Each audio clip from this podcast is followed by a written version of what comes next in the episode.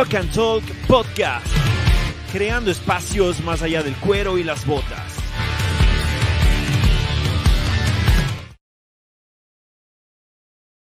Hola, ¿cómo estamos gente? Es un placer, un honor y un gustazo estar una vez más aquí en nuestro Rock and Talk Podcast, en el podcast que es para ustedes, donde nuestra idea es crear espacios más allá del cuero y las botas. Mi nombre es Rubén Usuriaga desde la ciudad de Quito y es un gustazo igual estar aquí una semana más tratando una temática diferente, una temática más dentro de nuestro podcast y tratar de relacionarle a nuestro género, al género que le tenemos un gran apego, al que nos gusta a todos, al que es mundialmente sigue siendo el, el género contestatario, el género del rechazo, el que si es que no te gustan los artistas que ganaron el Grammy, de ahí te gusta una banda de los 70, de los 80, de los 90, de los 2000, de los 2010, de los 2020, bandas que siguen habiendo, bandas que siguen haciendo, y que el género que sigue dando lucha desde los finales de la Segunda Guerra Mundial hasta el día de hoy. Entonces es chévere tener este, este espacio, darle, darnos también la, la mano entre todos. Muchísimas gracias a las personas que nos escuchan, que nos ven, que nos siguen, que nos acolitan, que de eso se trata, se trata de una vez a, a, la semana. Nosotros tratamos de buscar la conjunción entre diferentes temáticas y nuestro género, ya que una de las premisas siempre es como que todos sabemos que rockero es Dave Mustaine, pero rockeros también son los 40 mil personas que le van a ver a Megadeth, que van a estar en el concierto y que tienen una historia que contar, una profesión, una vida, una experiencia nueva cada día que, nos, que, nosotros queremos en este podcast, que la gente nos cuente. Agradecer a todos los invitados, a todas las personas que también nos han, ayudado, nos han aceptado y han estado aquí con nosotros durante este viaje ya en nuestro prácticamente decimoquinto podcast, en el podcast número 15, donde vamos a tratar una temática muy bacana, de hecho una temática muy relacionada, si se podría decir, al, digamos, al estereotipo hasta cierto punto, sin, sin caer en la, en la vergüenza ni también en la, en la mal, malutilización del término con el que se nos ha visto, pero también yo creo que es algo parte esencial dentro de muchísimos de nuestros héroes que hemos visto, muchísimos de nuestros artistas que han tocado, que hemos visto en vivo, que lo tienen, que ya Brian les adelantará el, el tema, no me quiero spoilear. Entonces, como se dice ahí, la gente nueva, el, spoiler que antes era como los títulos de Dragon Ball que ya te contaba en el capítulo antes de, de ver. Entonces, antes de eso, para eso está encargado Brian, hermano, qué gusto tenerte una vez semana más aquí conversar y darte paso para que tú nos expliques de qué se va a tratar esta semana, esta temática tan bacán que hemos preparado hoy en el Rock and Roll Podcast. Así es, amigos. Hola, ¿cómo estamos? Buenos días, buenas tardes y buenas noches en todos los lugares donde nos escuchan y nos vean. Pues estoy muy feliz de compartir nuevamente con ustedes otro miércoles más de podcast, otro miércoles del Rock and Talk en nuestro programa, como dijo Rubén, en nuestro programa el decimoquinto, el, el podcast 15 aquí. Qué increíble, cada vez avanzamos más y estamos cerca de, volver a esta nueva realidad, como se ahora se dice, pues eh, no ven, ya están en todo lado, están los de las vacunas, así que tranquilos, tranquilos, porque vamos a volver a vivir de los conciertos, de las amistades, de un buen abrazo y de toda la compañía, de todo ese calor también que hace falta. Eh, siempre en todas nuestras vidas. Así que bueno, hoy día pues tenemos un programa muy interesante, como Rubén ya más o menos lo estaba diciendo, que hoy día un, donde se también tiene muchos prejuicios, tiene muchos estereotipos, ha sido satanizado, pero también a todos nos gusta, es un tema muy entretenido y vamos a hablar acerca de los tatús, de los tatuajes y el rock, de todo lo que es esta, esta gran cultura, esta amplia cultura de los tatuajes. Eh, nos daríamos como días enteros hablando, pero hoy día tenemos a invitados, los cuales van a alinear a esta, a esta cultura con la cultura del rock también, porque al rock lo escuchamos, lo sentimos, también lo bailamos en algunas eh, partes, pero también lo llevamos en la piel. Y hoy día ellos nos van a demostrar por qué y bueno, a través de sus anécdotas vamos a descubrirlo, por qué también lo llevamos en la piel al rock. Así que bueno, Rubén, ¿qué dices si damos paso? A... Sí, yo creo que sí, yo creo que es una, ha sido una de las, digamos, principales tabús con los que se crecía, con los que la gente tiene, literalmente te marcaba al rato te marcaban, al rato que tú te marcabas en la piel o que querías tener esa individualidad, yo creo que es algo que se ha estereotipado mucho, como dijiste tú, Brian, me parece que ese es el, punto clave de lo que vamos a ir viendo, vamos a ir viendo cómo todo este, este mundo, cómo todas las estrellas de rock se han tenido tatuajes prácticamente muchísimas de ellos, como han, sido parte de la estética y también parte de, ese, de ese, ¿cómo podríamos decirlo? De ese amor hacia algo para que quede inmortalizado para siempre. Impregnado para siempre. Así Entonces yo creo que eso es parte de lo que vamos a ver ahora y yo creo que... Bueno, demos, demos paso pues a, sin más preámbulos, demos paso a nuestro conversatorio de hoy día con invitados especiales. Así que bueno, arrancamos, Rubén. Muy bien.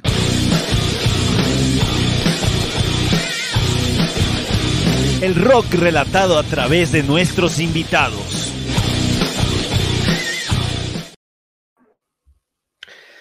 Y bueno, estamos aquí, como ustedes pueden observar, con nuestros invitados. Estamos aquí con Diego Paul Martínez.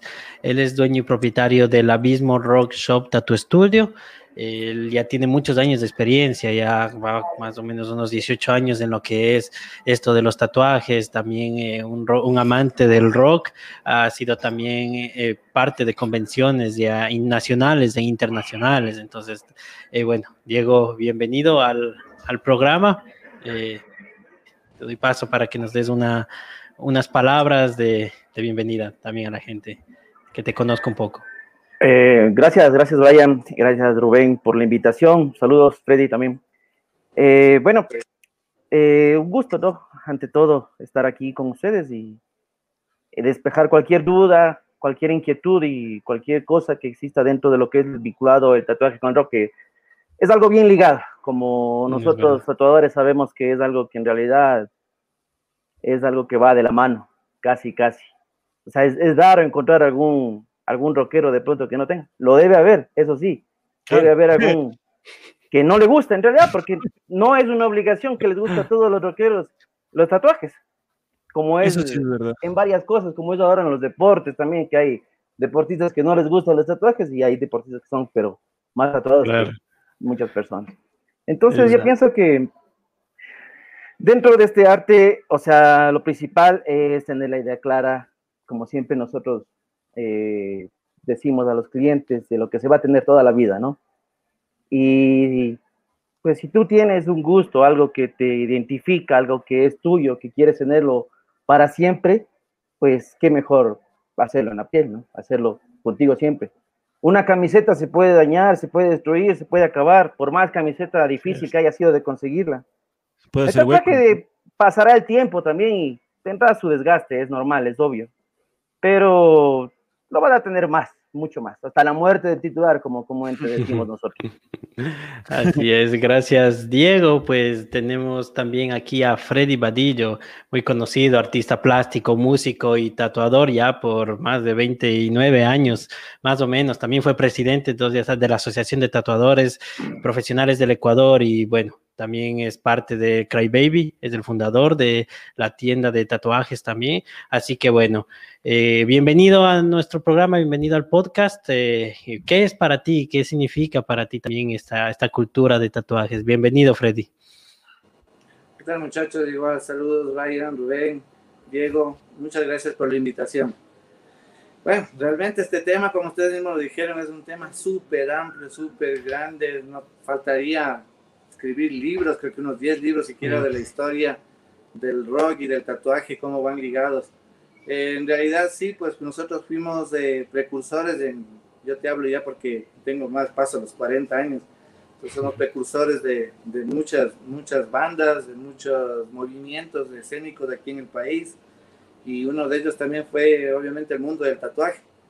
Entonces, sí, va del ligado de la mano, obviamente, porque fue una lucha en contra de todo el mundo de la sociedad, en contra de las ideologías, de las religiones, hasta que ganó el arte. Ganó el arte, realmente fue lo que, lo que, lo que obviamente salió a flote con la, obviamente, cultura, ¿no? Que, que poca gente eh, fue entendiendo.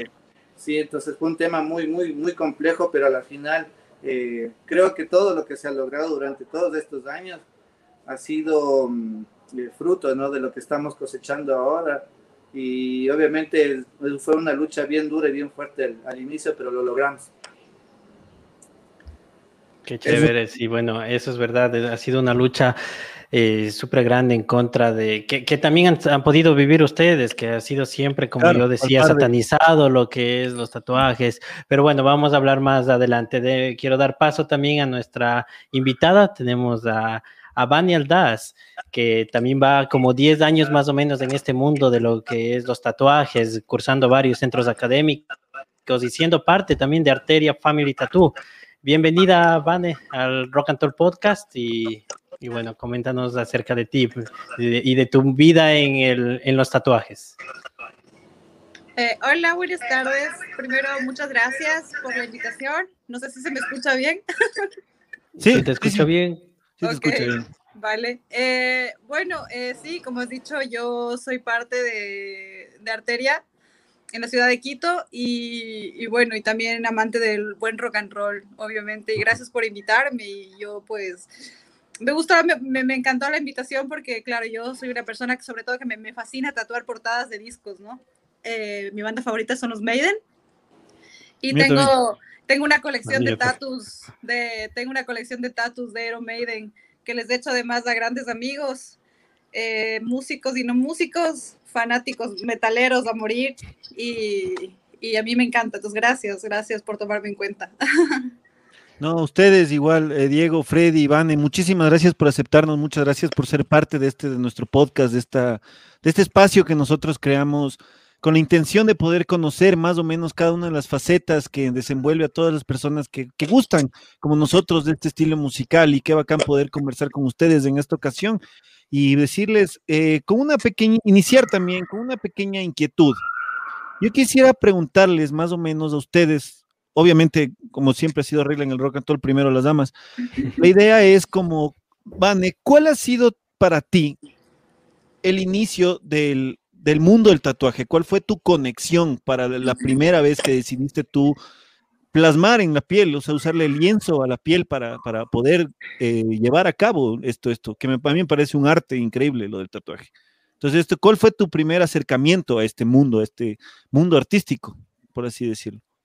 Eh, bueno, mi esposo es tatuador, es uno de los tatuadores más antiguos de la ciudad de Quito, y pues yo a él le conozco desde que tengo 13 años, eh, entonces prácticamente yo, yo crecí con él, ahora llevamos 22 años de casados.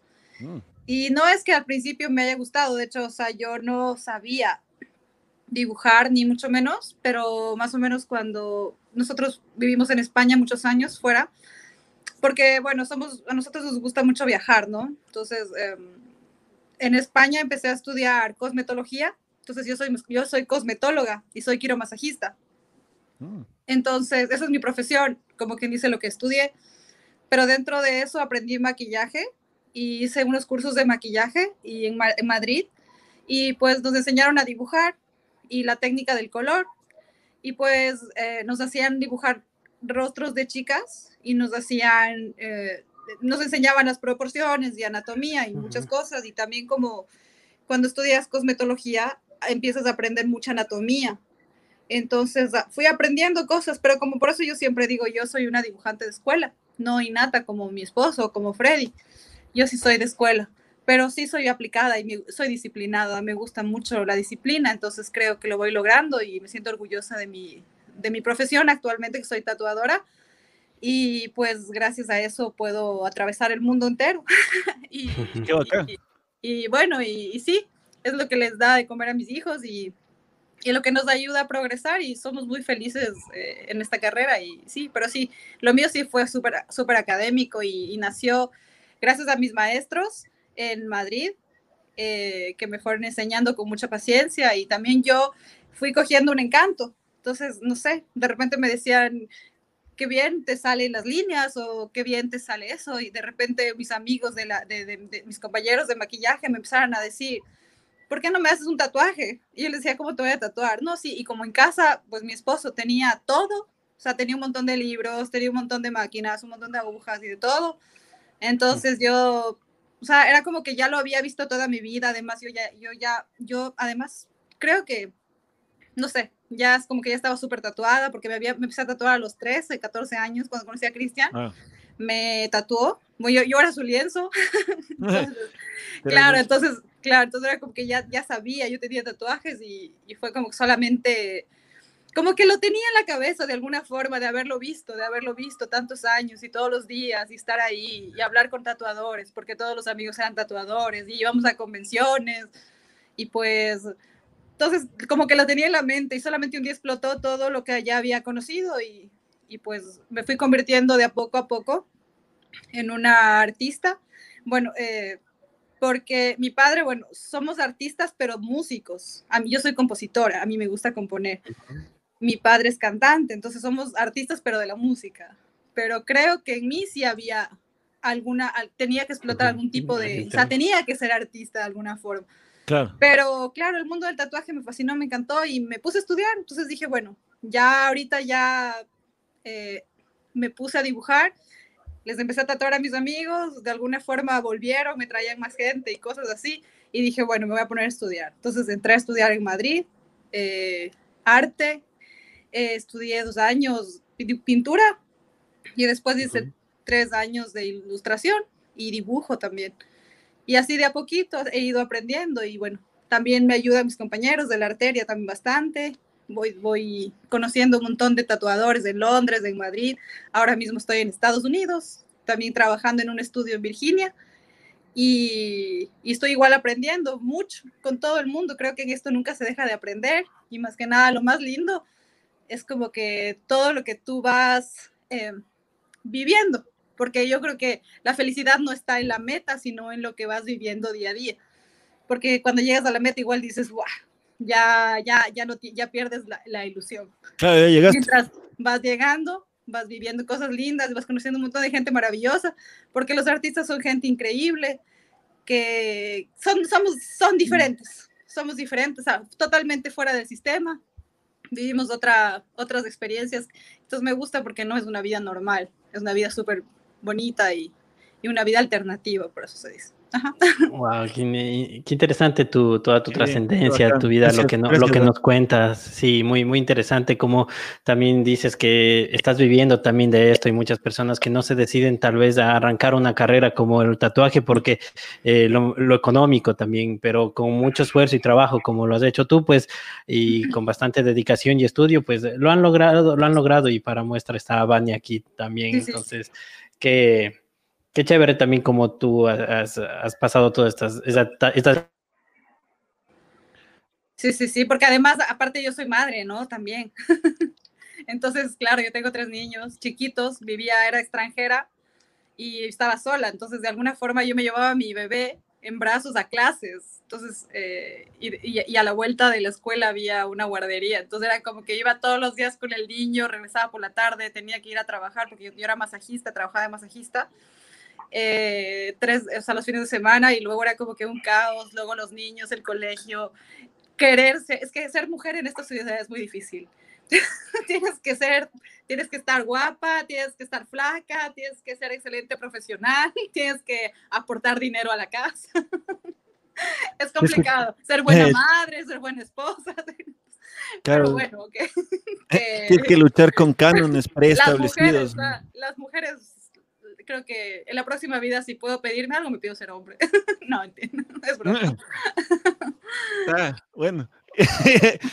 te decía Duane, qué chévere, qué chévere esto, que también este punto de vista, tal, también, digamos, del, de lo que te tocó hacer, de lo cómo ha sido tu experiencia. Igualmente, preguntarte, Diego, ¿cómo fue, cómo fue tu primer acercamiento a este, a este mundo, este, a este, ¿cómo se podría decir? Mundo, como decían antes en la tele, de, lo que es el tatuaje, lo que es para las personas que tenemos uno, representa y sería una comunidad, ¿no? Claro. Eh, bueno, lo mío es totalmente diferente a lo que cuenta Vane. Eh, lo mío más fue empírico. Eh, los inicios típicos en época de travesuras de, de, colegios y tantas cosas, que con las máquinas artesanales, las máquinas caseras, porque antes era, por ejemplo, en la sociedad ecuatoriana era muy difícil conseguir todo el material y todas las herramientas para poder trabajar, ¿no? Incluso se soldaban agujas, lo que ahora ya viene todo hecho, vienen tantas cosas que van evolucionando, entonces ha cambiado eh, para bien, ¿no? Entonces lo mío fue más, más empírico, más, empecé, como te digo, haciendo las travesuras típicas eh, a, los, a los amigos de colegio e incluso eh, yo estuve en Escuela Superior Militar en Aloya Faro y yo tenía un pequeño tatuaje en la mm. mano hecho artesanalmente y por el cual sufrí demasiado, o sea, eh, tenía siempre vista la cara, como quien dice, por los cadetes antiguos y por los oficiales. Entonces, ahora ya es un poco más blanda la situación, pienso yo, incluso hay gente que nosotros, no sé, como mis colegas también deben estar de acuerdo, que hemos tatuado a gente que está incluso hasta de cadete, eh, no se hacen en partes visibles, pero lo hacen igual, y ya después pueden hacerlo sin ningún problema. Entonces, también tuve un acercamiento con un amigo americano que él vino de intercambio por acá, por, por Ecuador. Entonces, el papá de él era dueño de unas tiendas en Estados Unidos, tiendas de tatuaje.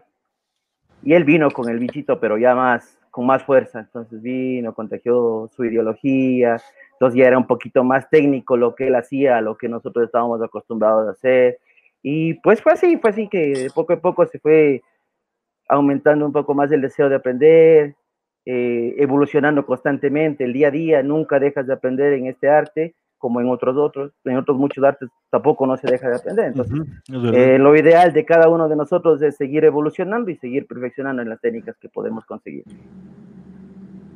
Qué bacán, qué bacán que hayas tenido justamente ese también hasta cierto punto una influencia indirecta con personas que ya, ya venían con este trabajo ya especializado, ya tenía, tenían un estudio y todo. Ah. Freddy, cuéntanos cómo estás tú, cómo, cómo, cómo ha sido tu acercamiento a este mundo del tatuaje, ya que muchos sus, sus estudios son de, ya de renombre también, tienen ya bastante tiempo, desde que me acuerdo, he visto los, los locales, entonces por eso mismo es chévere, la gente conozca un poco de, su, de sus inicios.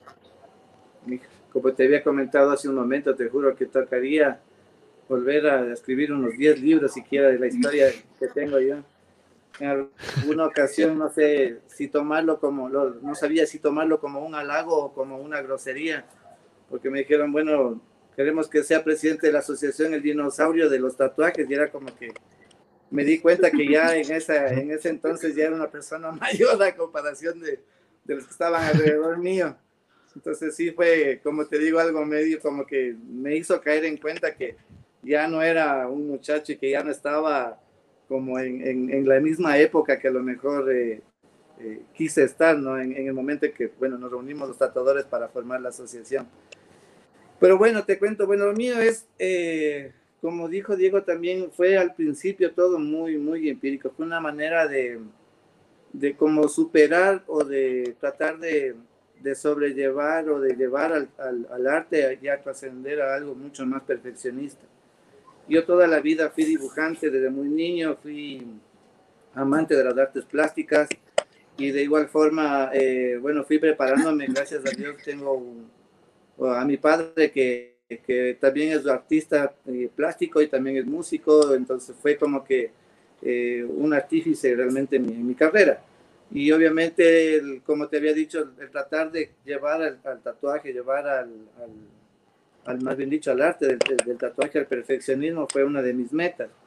Es así que eh, me ponía yo a pensar, decía, bueno, necesito ya hacer algo mucho más que dibujar en un papel o en un tamiz o en, alguna hoja cualquiera que encuentres, ¿me entiendes? Entonces, eh, como le puse yo y como muchos creo que lo, llamamos al arte del tatuaje, el arte del perfeccionismo, porque no puedes tú eh, hacer una bolita al papel y botarlo, o sea, no es como, como cualquier otra cosa que puedes a lo mejor dibujar y después borrar porque te salió mal, sino que ya es algo mucho más perfeccionista. Entonces, eh, realmente fue, como lo había comentado, fue al principio muy duro, porque, bueno, vaya, eh, en mi época, si se darán cuenta, yo era, algo súper mal visto, entonces luchar contra eso fue eh, tenaz. Entonces, nada, fue realmente el querer agarrarme de, lo que hago, defenderlo a capa y espada eh, contra mi familia que era religiosa, eran testigos de Jehová, eh, pelear contra el sistema en ese momento, porque como habíamos hablado, el llevar en ese entonces el cabello largo, vestirse en negro, tener tatuajes, era lo peor que podía haber existido en la sociedad. Entonces fue aferrarme y defenderlo y tratar de llevar eh, el nombre, más bien dicho, del, arte del tatuaje a, a, donde es ahora. Fue una, una, una, propuesta que yo lo hice desde un inicio y lo he cumplido. Es por eso que me he metido tanto en, en tratar de defender y de hacer algo por, por dejar un, legado, ¿me entiendes?, aquí en, en, nuestro país. ¿Y qué más? O sea, ya de aquí al menos han salido, por no decirte una cantidad, una cifra, han salido muchos artistas que ahora tienen sus propios estudios, o han colaborado o han sido mis, mis pupilos, mis alumnos. Mm. Entonces eso es chévere, eso es bueno también porque al final no es que te llevas tú el nombre de Freddy Vadillo a, la tumba, sino que dejas un legado, ¿no? que eso es lo más importante que creo que un ser humano puede dejar aquí en el, en el planeta, que es dejar eh, todo tu conocimiento y como había dicho en algún momento a mis pupilos, o sea, el deber está en uno seguir aprendiendo porque al final tú das todo a tus, a tus alumnos y te quedas con el compromiso de, bueno, ya lo di todo y ahora es seguir aprendiendo, ¿me entiendes? Para poder seguir compartiendo todo ese conocimiento que tú tienes. Y una de las ventajas que se tiene es viajar. O sea, una de las cosas que se debe hacer es viajar. Es la única manera de poder seguir aprendiendo. Esto es como la medicina, nuestra profesión es como cualquier otra carrera que no puedes de descuidarte. El día de mañana salen nuevos materiales, nuevos equipos, la tecnología avanza, y tengo que estar avante. Creo que soy uno de los pocos tatuadores como, como Cristian, como Mauricio, como muchos tatuadores que somos antiguos, que todavía seguimos en la lucha y seguimos peleando, que todavía seguimos existiendo.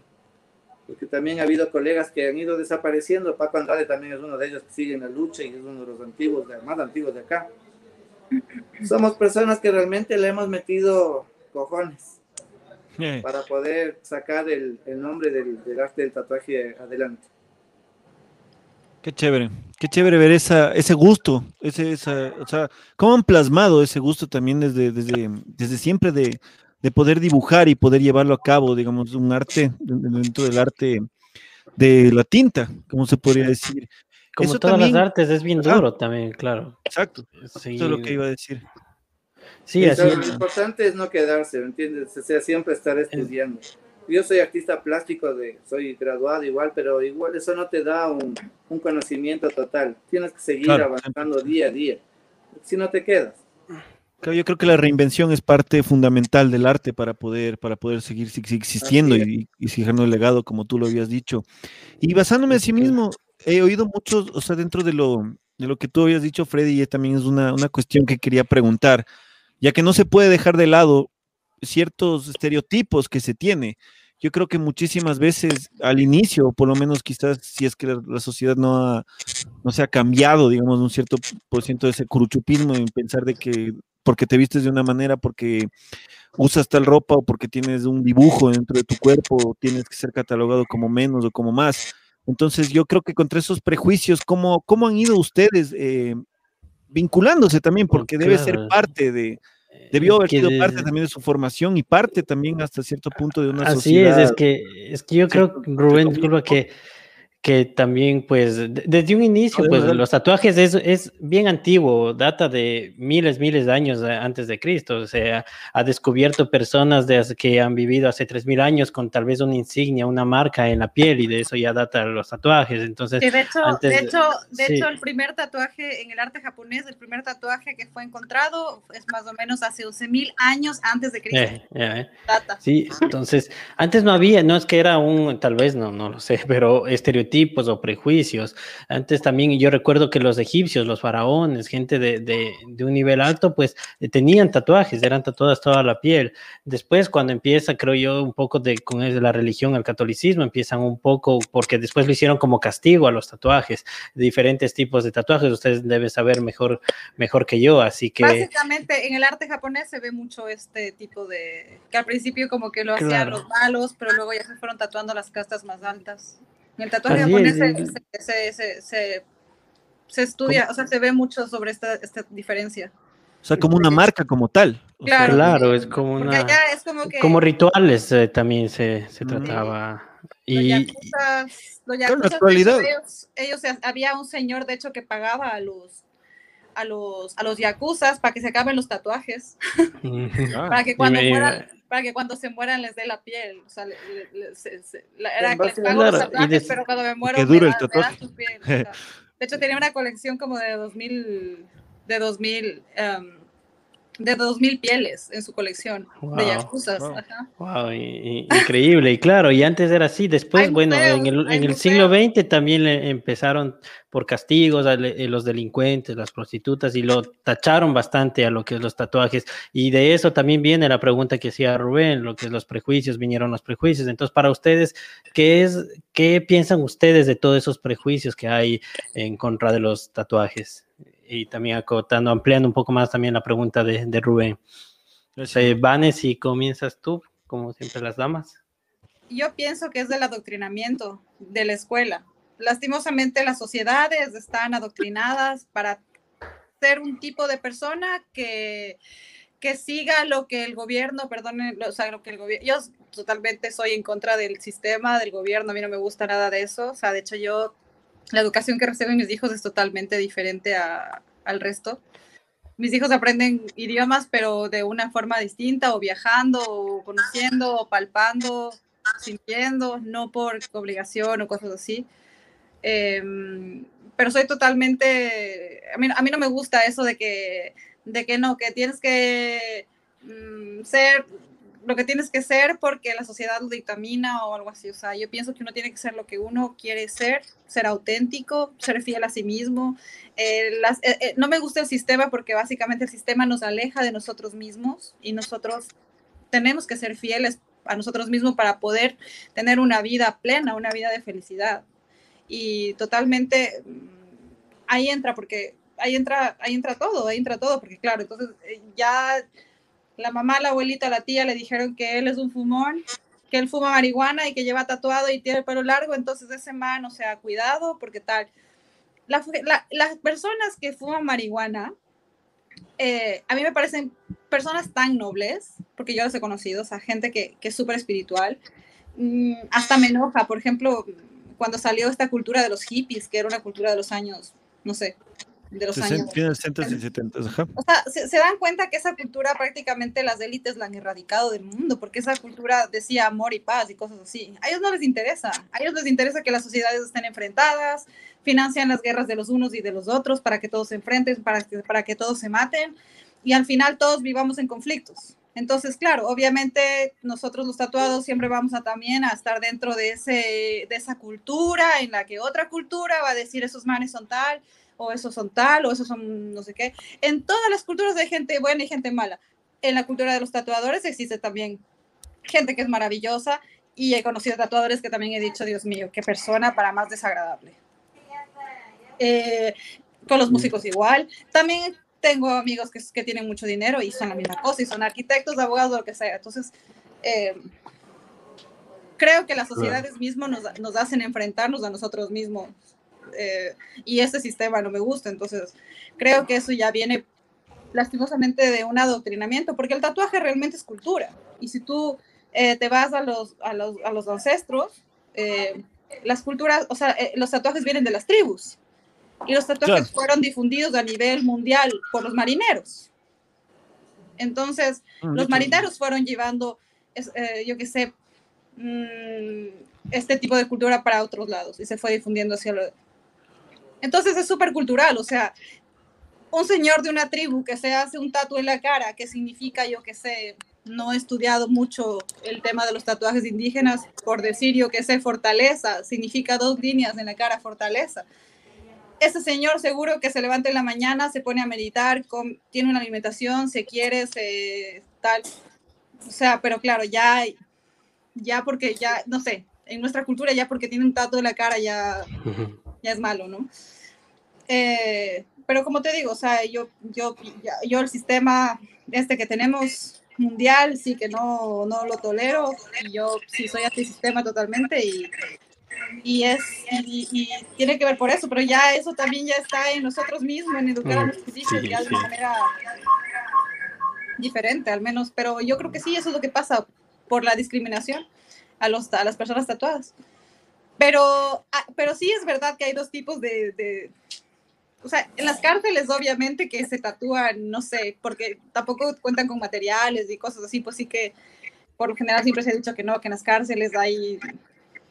Entonces, no sé, si le ven a una persona con unos tatuajes feos, pues obviamente dicen es que ese es un malandro, no sé qué, y se ve tal, así no sé cuánto.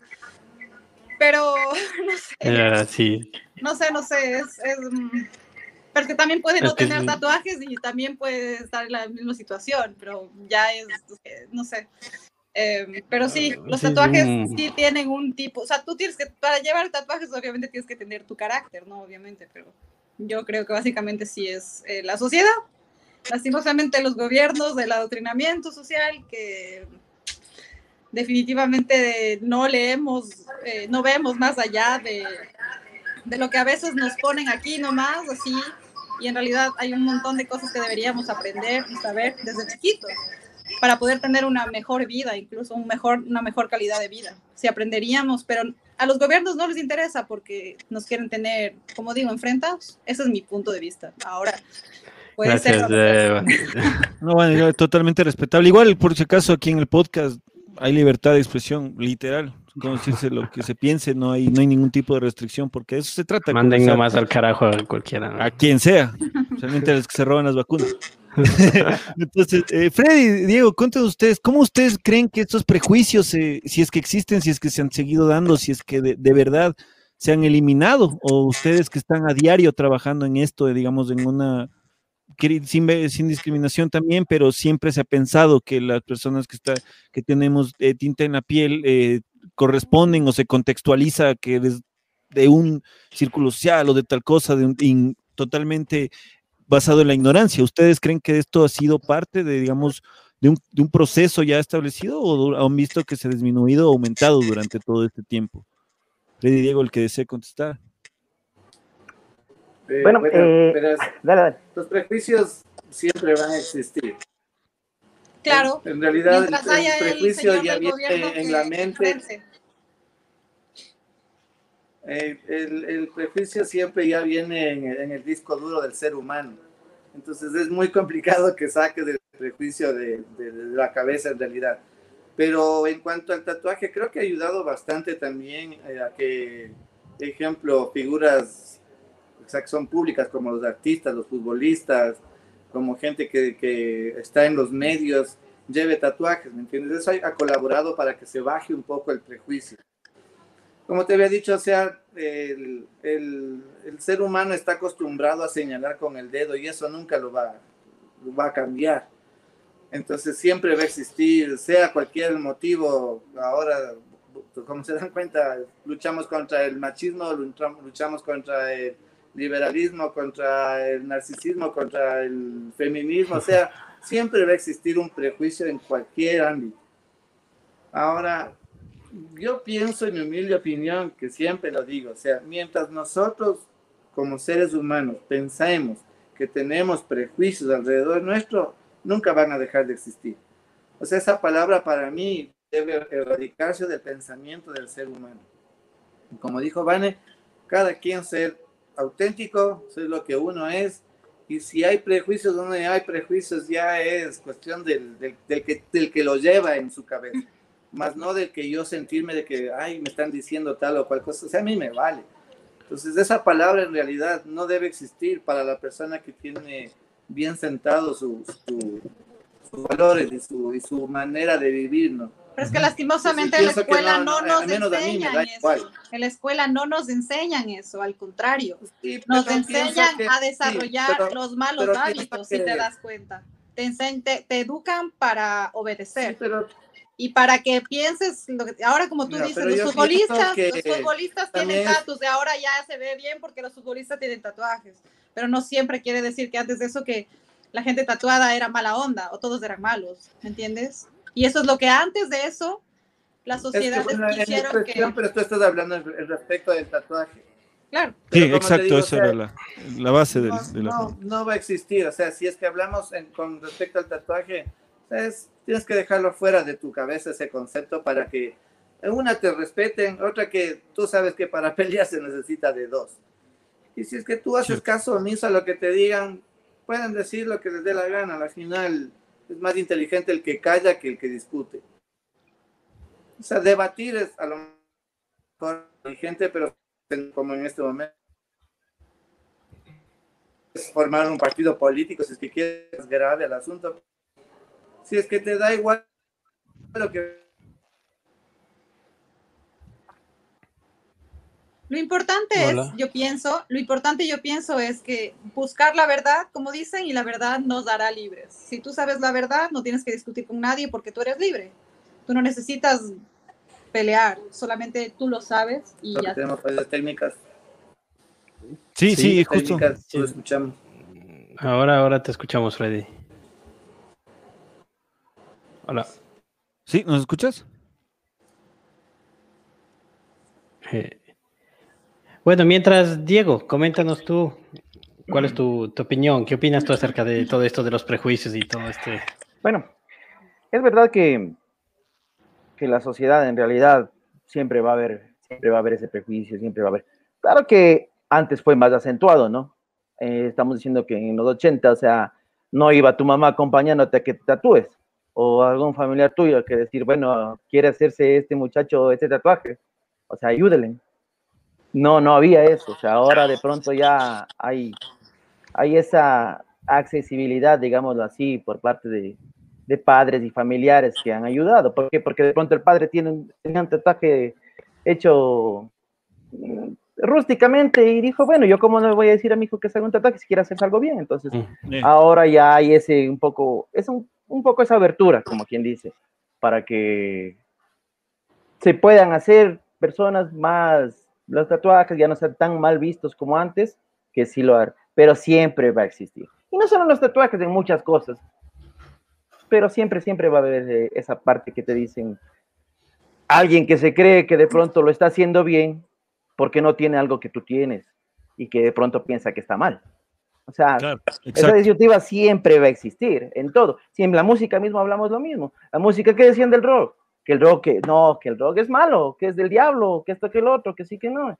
Y pues hay letras y canciones que no precisamente hablan de, de la maldad, del maligno y tantas cosas, sino que hablan cosas buenas, cosas prósperas, como ahora no ocurre ¿Usted, en usted ha géneros nuevos. escuchado, ¿Usted ha escuchado el reggaetón? ¿El reggaetón ha escuchado?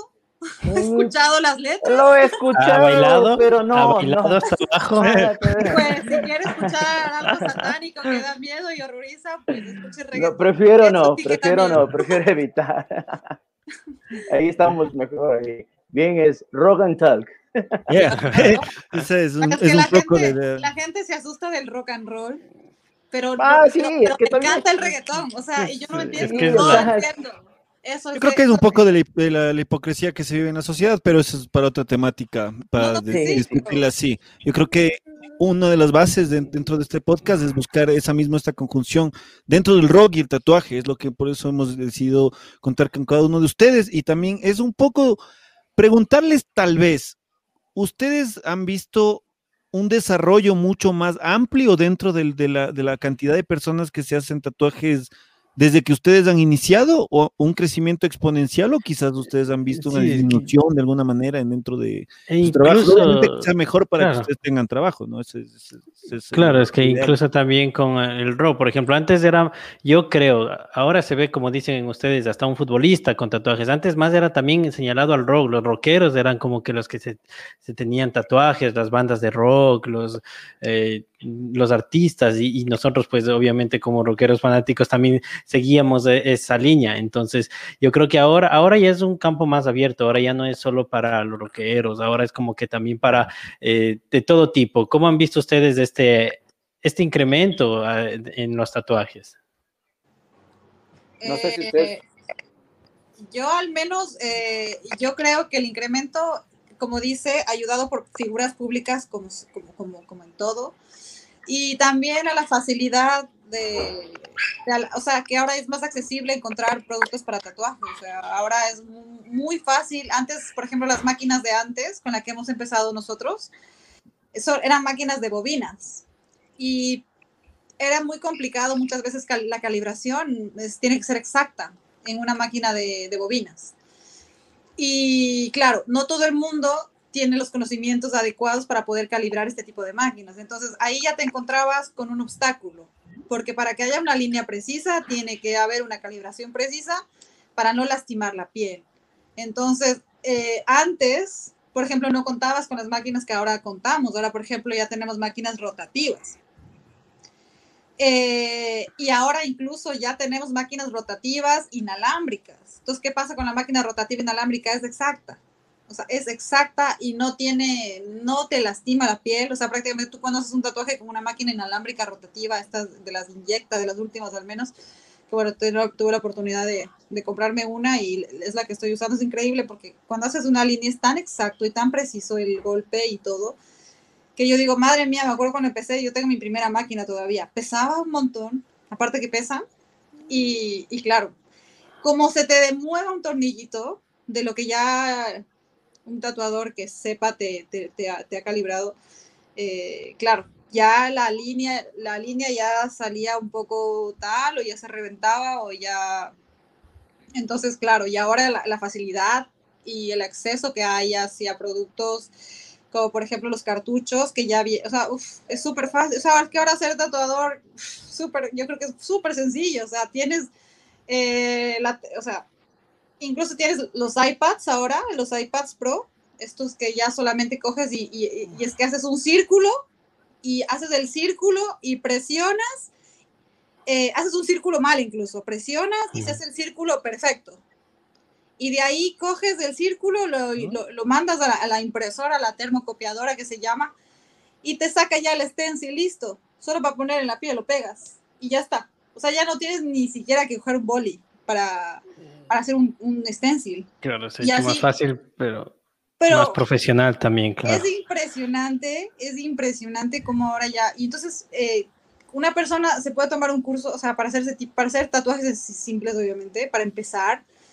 con un curso de, unos días, de saber las técnicas, de saber, o sea, claro, con alguien pro que te ayude bien a comprar los materiales adecuados, que es súper fácil acceder a los materiales adecuados. Claro que tienes que tener tu buena inversión, porque según, bueno, según puedas invertir, también va a ser, vas, vas, vas a tener tu equipo y obviamente tener un buen equipo es súper importante, ¿no?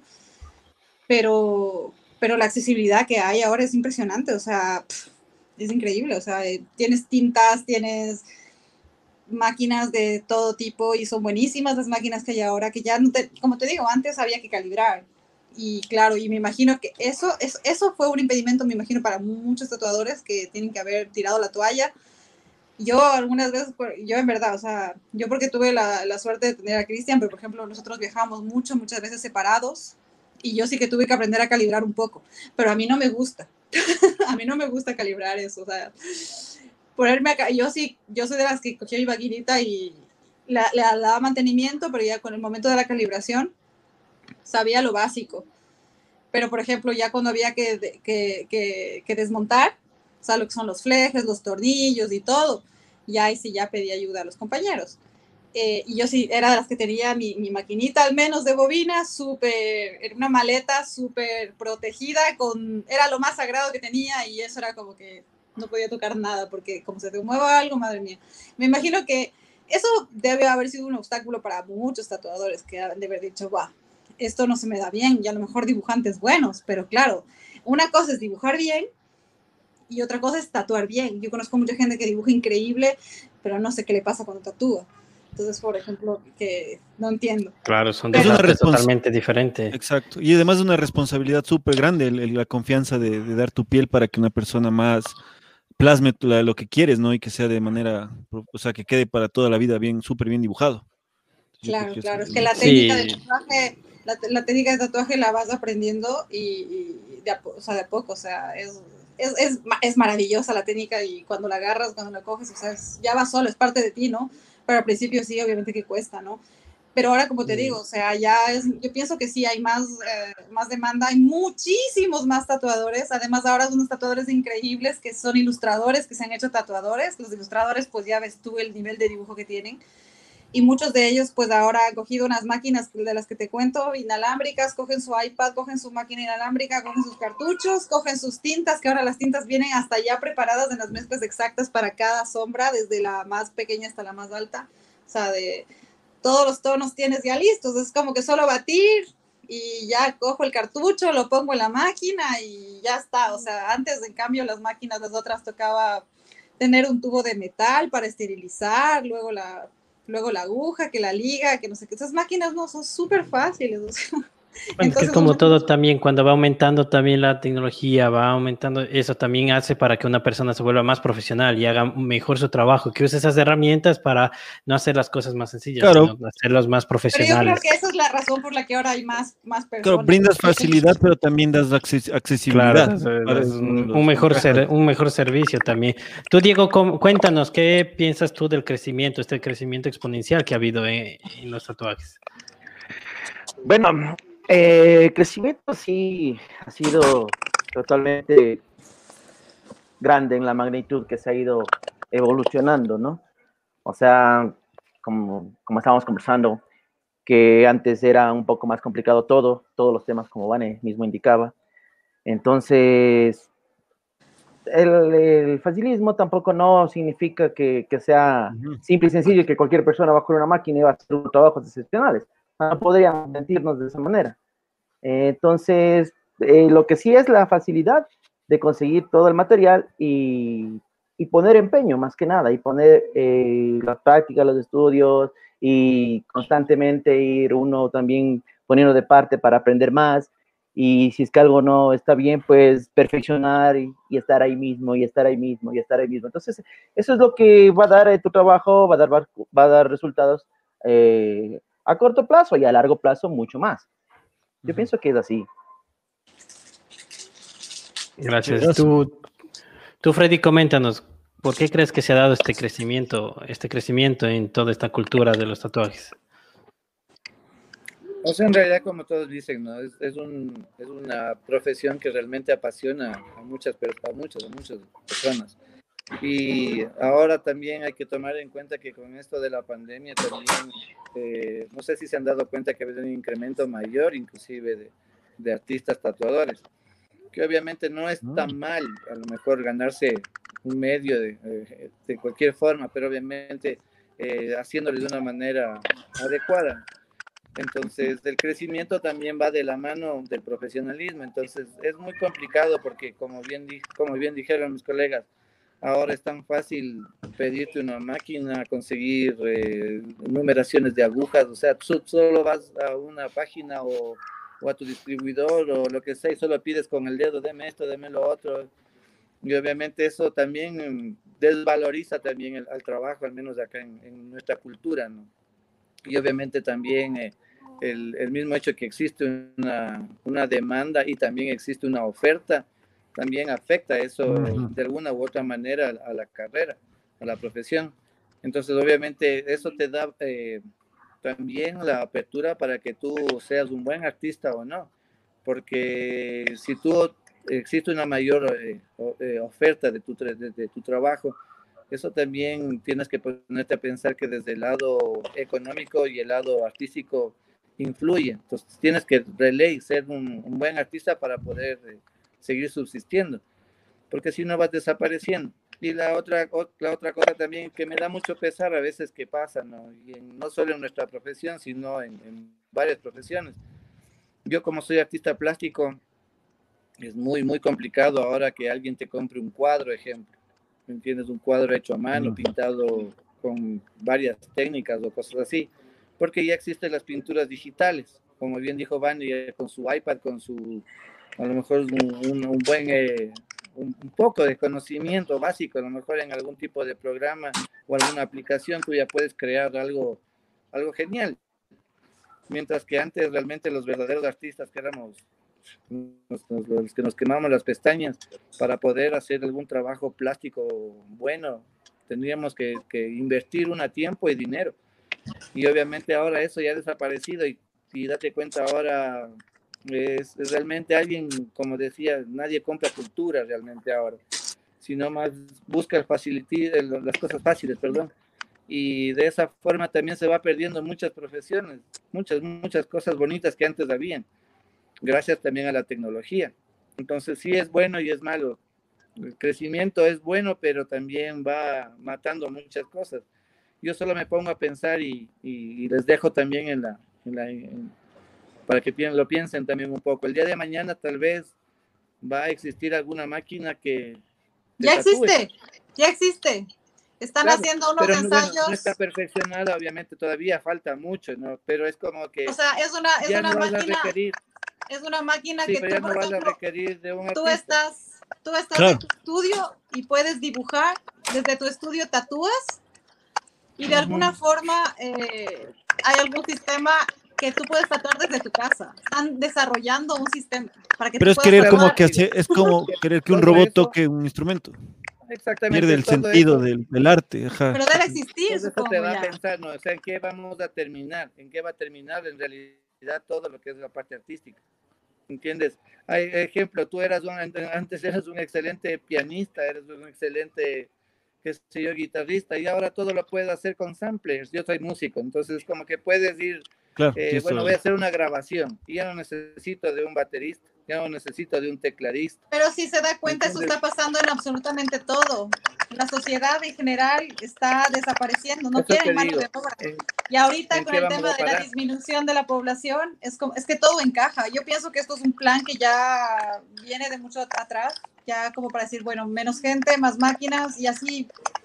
Y está pasando en todo, no solo en el mundo del tatu, o sea, está pasando en Lo absolutamente penoso todo. de todo esto, lo penoso de todo esto es que obviamente, bueno, nosotros al final no creo que estemos todavía ya vivos para, para ver lo que va a pasar o lo que van a sufrir nuestros hijos. ¿Entiendes? O nuestros nietos. Es como que es, es brutal lo que está pasando ahorita en, en, en, en todo sentido en la parte artística. Y con esto, con eso de la pandemia, les, Sí, es verdad. les había comentado, muchas, muchas eh, profesiones van a dejar de existir y, y mucha gente que es profesional en varias áreas va a tener que dejar de existir para dedicarse o Claro. para volver a, a los oficios. ¿Me entiendes? Sí. A tratar de buscar que- eh, de alguna u otra manera un oficio, porque tu profesión en realidad ya casi no va a servir.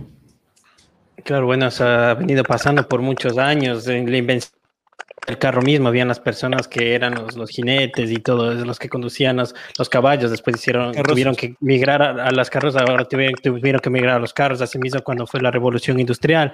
Pero yo creo que las artes no va a pasar eso, yo en mi, en mi punto de vista. Yo creo que esa emotividad es lo que la eh, es por eso que hoy existe tecnología y de todo, ya, ya existe, ya hay, hay que operaciones que hacen robots, hay música que hacen robots, hay, hay todo, hoy, hoy existe todo, falta de tecnología no existe, sino que existe también la parte de un poco la ética, un poco la emotividad, y eso es lo que no, no va a tener nunca la tecnología para que, eh, y eso es donde entran las artes, donde entran nosotros del pensamiento, donde en una canción, en, en toda la canción pueden mostrar diferentes tipos de emotividades y a cada persona va a llegar diferente, que eh, va, a llegar de diferente manera, y así mismo en los tatuajes y en todas las artes, entonces yo creo que no, O sea, te- nunca va a morir a las artes. como una, como una comparación.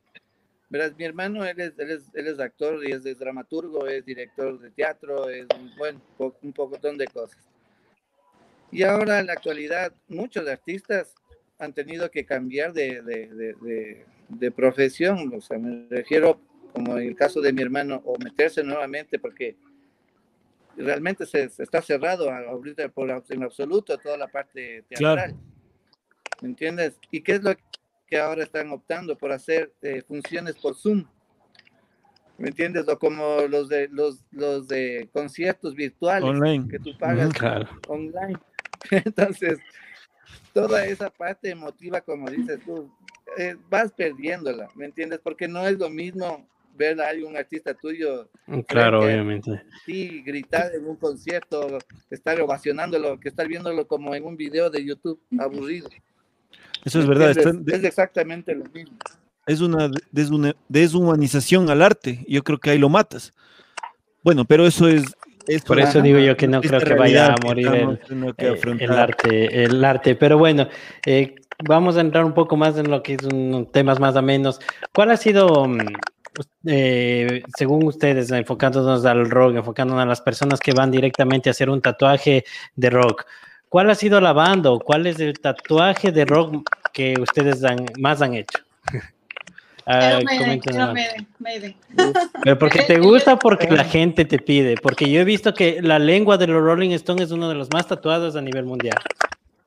Eh, sí, bueno, yo no he hecho ninguna, nunca he hecho una lengua de rock. ¿Sí? No. Yo he creo hecho que más portadas, más portadas de discos de Barón Rojo, Iron Maiden, Ozzy. Osbourne. Yo también he hecho algo de Maiden igual. Ajá. Sí, de Maiden es lo que más de piden. O sea, lo que pasa es que las bandas que son más comerciales por decirlo así, ¿no? Eh, son Maiden, Metallica, ACDC, Pink Floyd, Ozzy, todas esas bandas son las que más conocidas, Slayer, claro. Son las bandas que más se han, se han, hecho, o sea, las que más se... La cara de Jim Morrison, Jimi Hendrix. de moda. y no pasan de moda. Claro, y no pasan, y siguen, ¿no? Sí, iba a pedir eso. Yo también justo me robaste la pregunta que quería hacerles, porque yo también asimismo dentro de, ya del campo en el que ustedes se desarrollan, yo quiero preguntar, hay una, es una pregunta de dos partes. ¿Cuál es la sesión más larga que han tenido que hacer en el, o sea, en, dentro de su trabajo? ¿Y cuál fue su primer tatuaje? No, que hicieron, obviamente. Uf. ¿Qué hicimos nosotros? Exacto. ¿Cuál es el primer tatuaje que ustedes hicieron? Bueno, si también es válido el que si tienen su primer tatuaje. ¿Y cuál es la sesión más larga que han tenido? ¿Cuál ha sido su, que, han salido como chuta y ahora ya, o sea, ya acabemos, ya, vamos, a, manden a las casas, como se dice. Bueno, yo, yo, yo el primer tatu que me hice fue a mí mismo en la pierna, que, que fue un tradicional o sea, es doble, ¿no? Es tu primer tatuaje hecho y que te... a mí mismo, claro. Porque quería probar la máquina, bueno, ya haciendo algo diferente y fue a mí mismo. Y de ahí la sesión más larga que tuve fue en una convención, básicamente en convenciones. Cuando vas a competir, es básicamente cuando ya, cuando ahí te embalas, porque estás con mm. todo eso de que quieres competir, ¿no? Y, y, ahí sí, sesiones largas que acabas más que nada con los ojos, pero súper cansada, la vista se te cansa un montón. Y sí, en la escuela mi profesor me enseñó que cada dos horas tengo que levantarme a, mirar el, el, sol, el cielo, las estrellas, hasta lejos. Y aunque sea dos minutos y regresar. Entonces esa técnica me ha ayudado mucho a mí en las convenciones. Pero yo sí, o sea, acabas, acabas sesiones a veces hasta de chuta de 11, 12 horas máximo, larguísimo claro, compites por, claro, estás compitiendo y ahí sí tienes que esforzarte al máximo, pero sí, he tenido la oportunidad de ganar los premios, entonces sí, ha valido la pena. sí. Qué buenazo, qué gracias, Vane. Diego. Bueno, mi primer tatuaje. ¿Recuerdas? sí, sí, claro. Ese no se olvida, creo yo, ¿no? Por, porque salió bien o porque salió mal. No, pues si estás empezando no te va a salir como, como, experto tampoco, pues No, pues el primer tatuaje me acuerdo que hice una letra gótica, me acuerdo. Claro que sí, o sea, sí, sí, sí, pues o sea, zafé, como quien dice, pegó en el poste y, se metió. Algo así, como que dice. Ajá. Pero, como te digo, eh, tatuajes más largos pues, a mí, yo en lo personal, máximo unas siete, exagerado, ocho horas de trabajo, porque en realidad, o sea, hay clientes, hay clientes que, bueno, para empezar, yo no, yo no les tatúo con aditivos, por decirlo así, ¿no? Entonces, el cliente, tú le pasas el papel para limpiar y ya se queja. Entonces ya es ya. Mm, claro. Hay que tenerle, pero solamente continuo. O sea, ya. Pues, estos unas siete horas, ocho horas de exagerado, ya está el cliente, pero salvo que sea algo que ya no vayas a pasar por ahí mismo y, y vayas a otro lado para que ya no vuelvas a, a tocarlo. Pero de eso digo yo, o sea, no sé. Pero por tu parte, si estás preparado para seguir y seguir por más de siete horas, ¿no? Eh, pues eh, de seguir puedes seguir porque tú tienes que cumplir algunas cosas, o sea, tú tampoco te puedes, de pronto no puedes eh, mandar un tatuaje a medias porque claro tienes que terminarlo sí o sí. Pero también, o sea, el mismo ímpetu con el que empiezas no es el con el que terminas. O sea, obvio, el cansancio físico y mental sí te llega, sí te llega a pasar factura. Entonces, mejor es ir pausado y no acelerado, porque si lo haces acelerado, en cambio, también lo haces mal. No hay que hacerlo con calma y tomando los tiempos necesarios. Y si ves que no vas a alcanzar en, en unas horas establecidas, puedes dejarlo para trabajarla en unas dos, unas tres sesiones, que es lo que se hace. Claro, sí, sí, eso es verdad, porque está ahí, ahí, o sea, sí, sí es de aguantarte. Freddy, ¿te acuerdas tú tal vez? yo tengo una anécdota que nunca me olvido desde hace muchos años atrás. Bueno, Diego y, mi persona tenemos el local en, aquí en el Centro Comercial de Recreo y es como que eh, no es prohibido al final hasta cierto punto quedarte sin una autorización en, en tu local. Entonces tienes que pedir una autorización a la administración y es un drama. En el local, me acuerdo, en la parte de un ingreso, de un acceso al principio. Y tengo una anécdota que es súper tenaz. Era un cliente que, que, bueno, le había ya tatuado los brazos. Y en algún momento decidió hacerse un tatuaje en la espalda de una gárgola, me acuerdo tan clarito, que era las alas abiertas en toda la espalda y la cola le daba la vuelta al, pelo, al cuello. Bueno, no te imaginas cómo era ese tatuaje. La vaina es que quedamos programados para una fecha X y él no pudo y me cambia por un día. Me sabes qué, eh, voy a tener que cambiar de día, me voy a hacer tal día. Y bueno, no hay ningún problema, entonces empecemos. Pero nunca me había dicho que ese día ya viajaba a Estados Unidos, en o sea, la madrugada del día siguiente. Oh, no. Entonces me dijo, ¿sabes qué? Yo lo que sea, lo que tengas que hacer. Yo ya no regreso al país, tengo que terminarme el tatuaje o terminar. Entonces, lo que hice, bueno, antes tenía una cabina, un cubículo cerrado. Lo que hice es encerrarme en ese cubículo, decirle en ese entonces a mi esposa que cierre el local y que nos venga a ver al día siguiente. Te juro, ya salí muerto, acabado, ya no daba. Yo no sé cómo ese man viajó, honestamente, y capaz que algún rato va a ver este video. No sé cómo rayos viajó. pero terminamos el tatuaje. Yo terminé con la espalda hecho pedazos, con un dolor de cabeza, muerto de hambre, tomaba café como idiota. Y al final dije, ¿sabes qué? A medio camino dije, no, no voy a avanzar, digo, te juro, no, no avanzo, ya no doy físicamente, ya no doy. Y, y él estaba como una lechuga frescaz, porque para colmo este man hacía yoga. Entonces el poder de concentración era brutal de ese man. Entonces dije, ya no doy más. Me dice, ¿sabes qué? Eh, haz lo que sea, te pago más de lo que tengo que pagarte, pero termíname el tatuaje. Fue una sesión terrible, no recuerdo, creo que terminé a las 5 de la mañana, 6 de la mañana, le timbré ese rato, le dije, ¿sabes qué, loca? Ya ven, haz lo que sea, lo que tengas que hacer, pero sácame de aquí. Entonces tuvo que hablar por teléfono, porque entonces nos llevamos con el, con el jefe de seguridad de aquí, tuvo que hablar con este man, decirle, ¿sabes qué? Pasó esto, déjanos salir. O sea, déjame entrar para sacarle este loco de ahí adentro. Entonces, te juro, era, fue una, una sesión terrible para mí y para él, me imagino, no sé cómo, cómo viajaría, la verdad. Claro, maratónica. Fue, horrible, horrible ese tatuaje. Eh, y mi primer tatuaje fue igual, haciéndome yo mismo la travesura, porque eh, en ese entonces ya se imaginarán, no existía ni, ni transfer, ni, no había existía ni internet. Entonces, entonces por eso es que eh, eh, fue algo gracioso que me lo hice yo mismo en la mano y luego obviamente me lo borré con láser. Esa fue la primera travesura que me hice que hice. Y de ahí obviamente fue mi hermano, mi conejillo de indias, entonces mi esposa igual fue mi conejillo de indias y así sucesivamente hasta gente que, que ni conocía, a veces venían, que tenía la buena o mala suerte de vivir en un barrio medio malo y venían los ladroncitos a decir, vean, ¿qué tatúa? déme tatuando, vea. Entonces era como que, ya, dale, dale, ven. Siempre, Catalina. con, claro, mis papás eran súper exigentes porque ya conocían del tema, de dónde venía y cómo era, entonces ya no, con todas las normas de bioseguridad desde el principio, no puedes hacer esto, no puedes hacer tal cosa. Mi mamá, como era docente, entonces era bien exigente. No, no, no pude hacer las cosas. Es que justamente era lo que yo quería, o sea, llegar con este punto y muchísimas gracias, muchísimas gracias, Vane, muchísimas gracias, Diego y Freddy, por, contarnos su experiencia.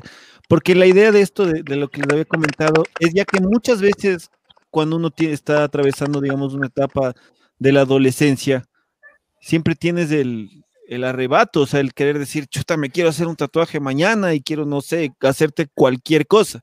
Entonces, bajo esto, o sea, bajo este preámbulo, yo quería decirle más o menos si ustedes tienen tal vez una, no sé, una recomendación, porque tal vez yo, yo siento que, o sea, el tatuaje es algo que vas a llevar toda tu vida.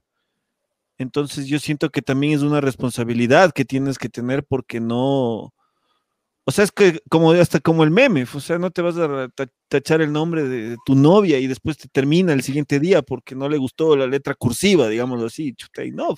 Entonces yo, yo le veo como que si es algo, o sea, es bacán, es una bestia el olor de ricazo, pero sí tienes que, yo, yo le siento por lo menos como una, como que saber qué hacerte. Yo creo que un arrebato de impulso, de, quizás de una inmadurez emocional y hasta, hasta de pensamiento, tal vez puede tener repercusiones. actúan, de, actúan de psicólogos también ustedes. Claro, en ese, en ese aspecto. Cosas. No te... De, todo, te juro, cosa que nosotros creo que tenemos más historias que contar que los mismos psicólogos. Que los taxistas. De todo. Es como que llevas una terapia, inclusive del dolor, y la gente empieza a contarse sus historias, sus anécdotas y todo, y sabes secretos de tus clientes, sabes cosas tan íntimas que al final te llevarás a la tumba, ¿lo entiendes? Es que es un estado de confianza, ¿no? Que tú creas al, momento, porque pasas bastante tiempo mientras, mientras te realizas.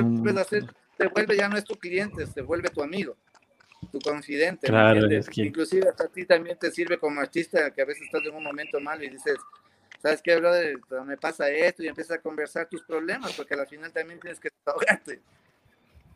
Claro, claro, tienes que también transmitir confianza.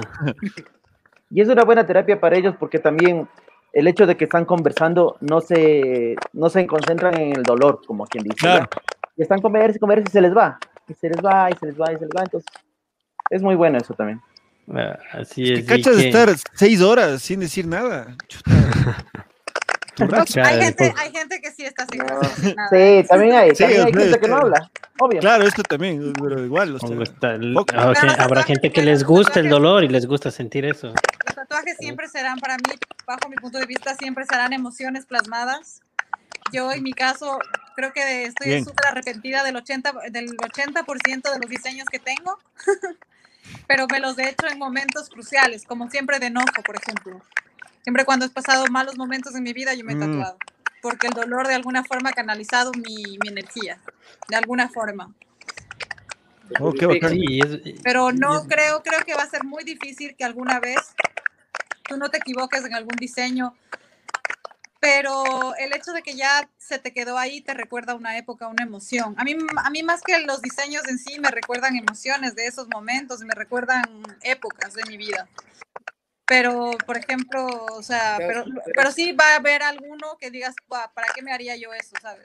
¿en, qué estaba pensando? O yo qué sé, lo que tú mismo dices, ¿para qué me hice el novio de ese hombre que en ese momento se supone que lo amaba y ahora ya por favor tápenme, ¿sabes? Que ya no, va a ser muy difícil, va a ser muy difícil como que no equivocarte alguna vez.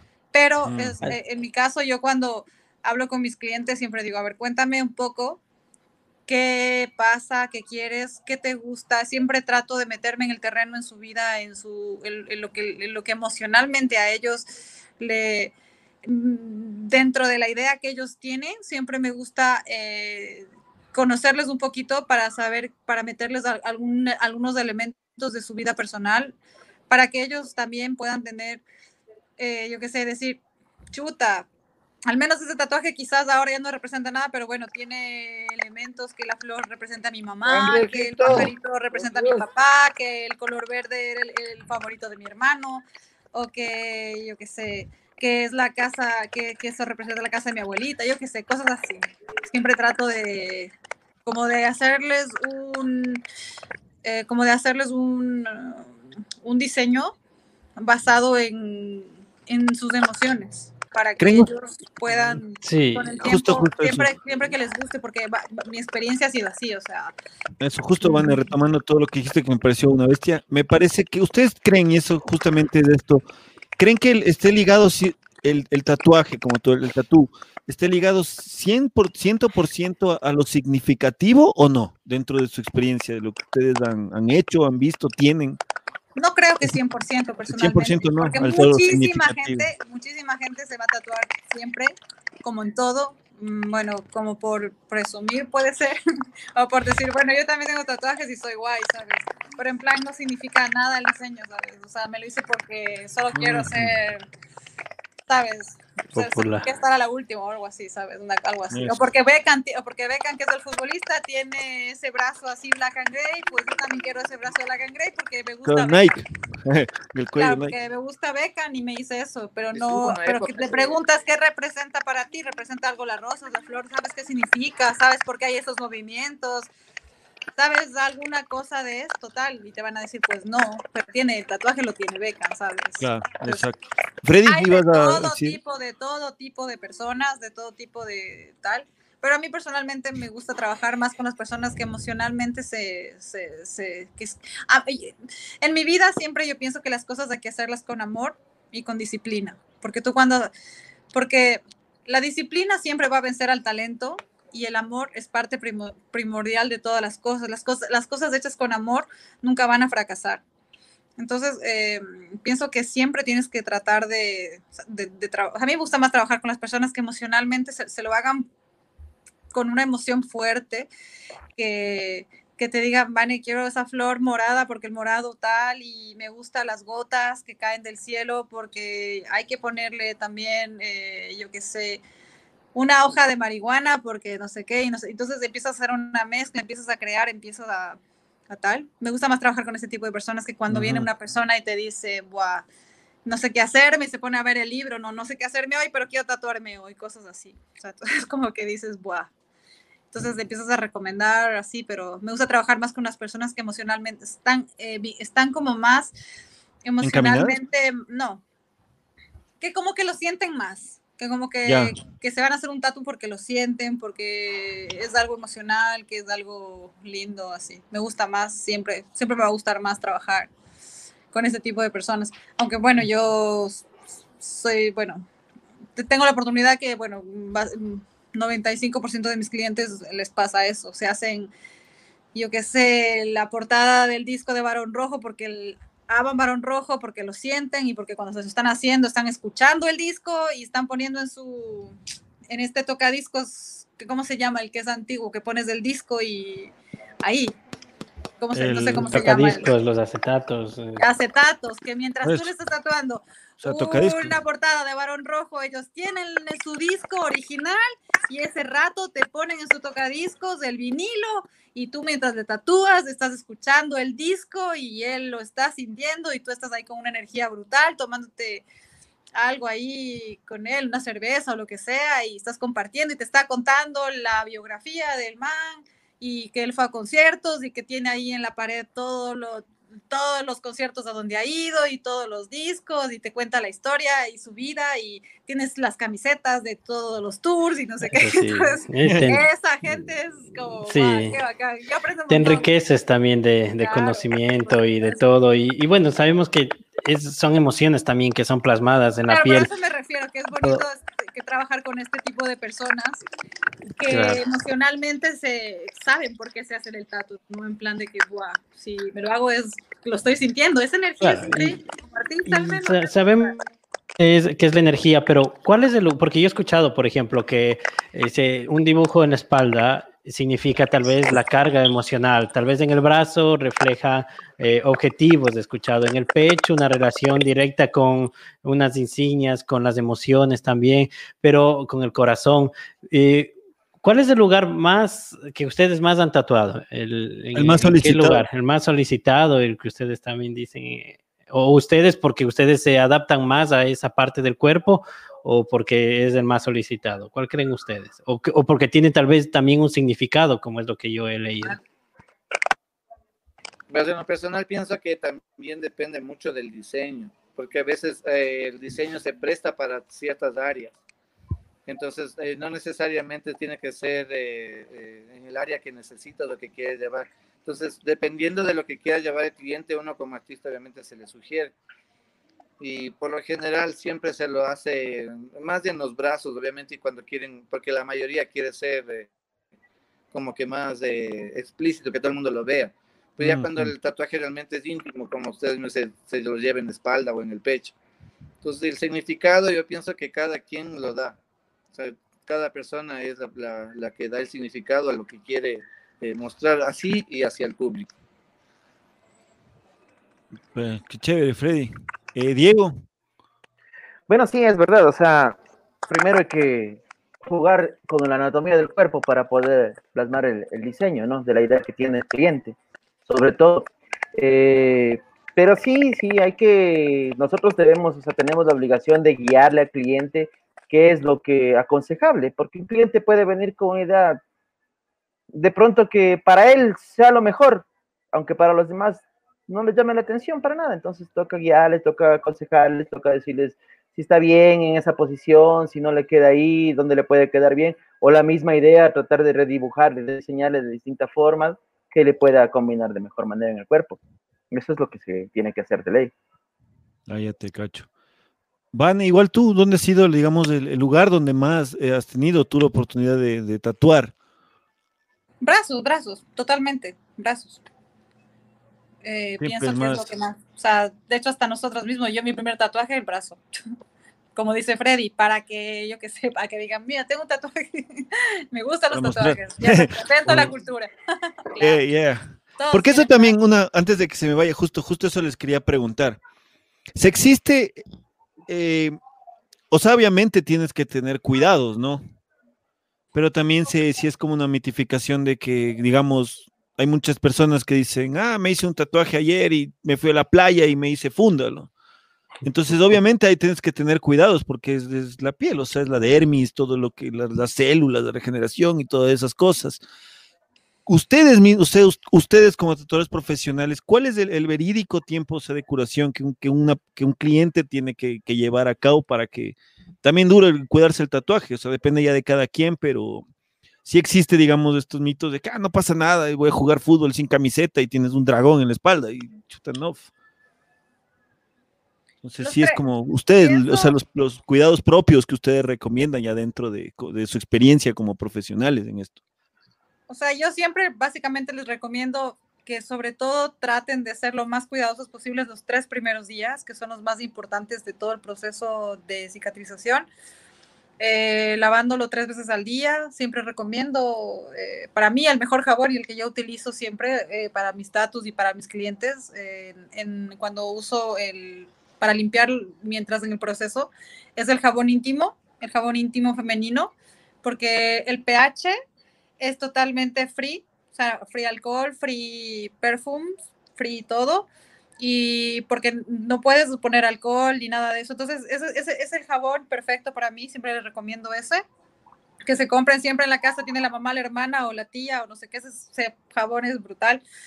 Y, y, hay que lavarse con eso, básicamente los tres primeros días, plástico. Ahora hay unos plásticos incluso que te pegas y ya con eso ya como que estás unos días, ¿no? Y se te cicatriza sol pero como eso no es muy muy usual utilizarlo y la gente no todavía no es, no, todavía no está demasiado promovido aunque ya cada vez tiene más auge eh, yo sí recomiendo llevar plástico porque el plástico hace una capa protectora em, es como que fuera tu piel porque obviamente el tatuaje es una herida. Entonces tienes que cuidarlo como herida y a los primeros días vas a tener mucho plasma sobre todo el primer día vas a tener plasma que es eh, sangre mezclada con tinta y te va a arrojar una especie de babilla. Mientras más tinta, más color, o sea, mientras más color y más saturación tenga todo el proceso del tatuaje, más vas a tener plasma. Entonces tienes que siempre limpiar el tatuaje y tiene que darles súper mate. Es decir, no pueden quedar brillos en el tatuaje porque donde se queden brillos eh, son los lugares donde va a crear eh, costras y eso es lo que se lleva en el fondo un poco de pigmento, se llevaría un poquito más, no quedaría tan sólido. Entonces siempre hay que evitar tener costras, obviamente depende muchísimo de una, una, buena técnica en un tatuaje, prácticamente al segundo día, al tercer día ya tiene que estar súper seco y una buena técnica es muy importante.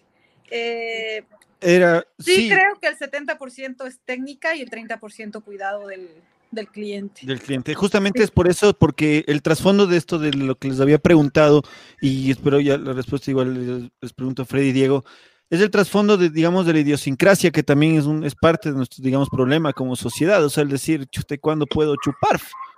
Entonces, si es como a veces y debe ser, o cuando ya puedo hacer cualquier cosa. Entonces, yo creo que es, también de cuidarse para que se vea chévere. Toman durante la sesión también. De Entonces, O sea, claro, tema- o sea, esta El tema mitificación, del digamos, alcohol, de- el tema del alcohol bajo, el tema del alcohol bajo mi experiencia porque- personal es porque el alcohol hace el- la, la- la sangre la hace líquida. O sea, como que te pones a la sangre líquida y cuando estás tatuando obviamente tienes fluidos y sangre, entonces sangras más. Y en el proceso de cicatrización también tiendes a sangrar un poco más. Es por eso que dicen que no puedes beber alcohol. Pero sí creo que básicamente es más la higiene. Personalmente pienso, la higiene es todo. O sea, si te lo lavas bien, estás pendiente y no te pones mucha crema, por favor, acuérdense de mí. Cuando se hagan un tatuaje, no se pongan mucha crema. Ah, Los hecho primeros días tienen solar. que ponerse súper poquito, o sea, una capa súper fina. Y es algo en el que erramos muchos y erran muchas personas que piensas que por ponerte más cremas se te va a cicatrizar mejor. Tengan en cuenta que un tatuaje tiene que secar.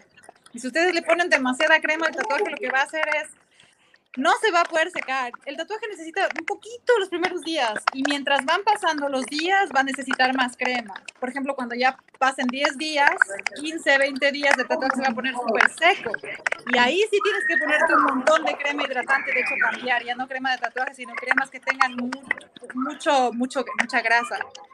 Que tengan mucha hidratación, la Nivea recomiendo, a mí me gusta porque tiene full grasa, tiene full aceite y eso. Y ahí sí, pero los, primer- los primeros tres días, o sea, la, la primera semana, una capa finita, por favor, finita, finita, de cualquier tipo de crema que utilicen de su marca favorita, pero súper, súper, súper finita. Y yo, por ejemplo, todos usan la Bepantol, pero a mí la Bepantol nunca me ha gustado porque tiene mucha, demasiada grasa y la gente, la gente tiende a ponerse demasiado. O sea, a veces hay clientes que vuelven al estudio con los tatuajes y, y, y- el plástico está, es una capa blanca de, de crema y sobre eso tienen el plástico. O sea, imagínate, el tatuaje que de por sí ya está húmedo porque tiene plasma sobre una eh, masa de crema y sobre y encima el plástico, o sea, y yo cuando les traigo les digo, por favor, no, no, no pueden ponerse demasiada crema Por porque favor, no. tiene que secar y la crema solamente necesita un poquito para hidratar la zona y pues muchas cremas eh, tienen analgésicos, antiinflamatorios y, y- y antibióticos también que te ayudan ¿no? al proceso de cicatrización, pero poquito, no necesitas mucha crema. Menos es más, menos es más. En el arte siempre es menos es más. Listo, muchísimas gracias, Vane. Diego, Ah. cuéntanos tú, tú acerca de lo que había preguntado. Bueno, eh, en esto, sí, nosotros siempre mandamos los cuidados, ¿no? Siempre cuidarse unos tres a cinco días. Los tres primeros cinco días son esenciales dentro del cuidado del tatuaje, que es lo principal. Eh, eh, exactamente, ¿no? Mucha crema, capas finas de todo eso. Eh, cuidarse de la alimentación y esas cosas, aunque eh, médicamente hablando, los médicos dicen que la alimentación no influye en una cicatrización o en una herida pero no está por demás hacerlo. Nosotros siempre lo recomendamos. Hay Claro. gente que se opera de alguna cosa y al siguiente día está en su dieta comiendo cosas que le pueden enconar o que le pueden inflamar. De, entonces, todos los organismos son iguales, ¿no? Entonces hay gente que de pronto come simplemente un grano y se le enconó y se le hizo pedazos. Hay gente que come cualquier cosa de pronto y no se le hizo nada. Pero nosotros preferimos, o sea, evitar. O sea, si se puede evitar, mucho mejor. O sea, no te vas a morir. Y con respecto al alcohol, pues eso sí, mejor evitarlo nomás. Los primeros cinco a siete días, si es que es posible. De chiste a chiste, aquí se les dice que eviten siquiera unos dos meses. Al menos cuando vienen con, con la esposa. Qué bueno que les dicen así, dicen. qué, bueno que colita alguien en la casa. Qué bueno decir dos, me- dos meses para que incumplan y al menos cinco si lo hagan. Se queden en la casa dos meses. Claro. Freddy, tú, tú acerca de todo esto de los cuidados, o sea, ¿cómo, cómo has visto tú esto? ¿Cuál es tu recomendación dentro de tanto tiempo? O sea, en realidad, bueno, lo primero le respondo a la primera pregunta que sean la idiosincrasia sí tiene mucho que ver, pero no solo aquí en, en Latinoamérica. Yo también he tatuado en. Estados Unidos, he, he viajado mucho y te juro, ya también es lo mismo. Si no se toman un whisky o una cerveza tatuándose, no, no, no sirve. Y aparte de eso que les vale madre si están al siguiente día emborrachándose o están fumando o están yéndose a la playa, o sea, les da igual. Entonces, no es solo acá en, en- en Latinoamérica. Y en base a los cuidados, pues sí, es casi a nivel general y mundial, creo que los mismos cuidados, pero yo sí soy un poco más exagerado porque les magnifico la- los daños o los perjuicios que pueden tener si lo hacen para que realmente se cuiden.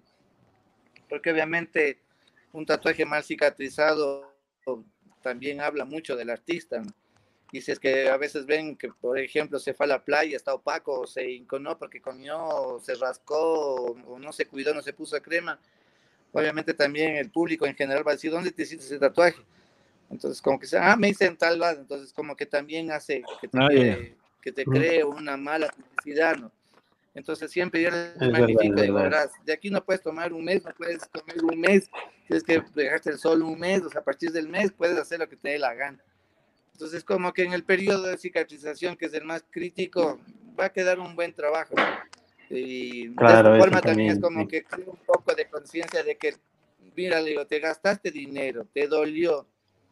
O sea, es como que no has invertido demasiado tiempo inclusive para llevar un buen tatuaje y no vale la pena que se te dañe por una tontería, por un fin de semana de pegar los tragos o por una playa. O sea, aguántate las ganas y llevas un tatuaje bien hecho y bien cicatrizado para toda la vida.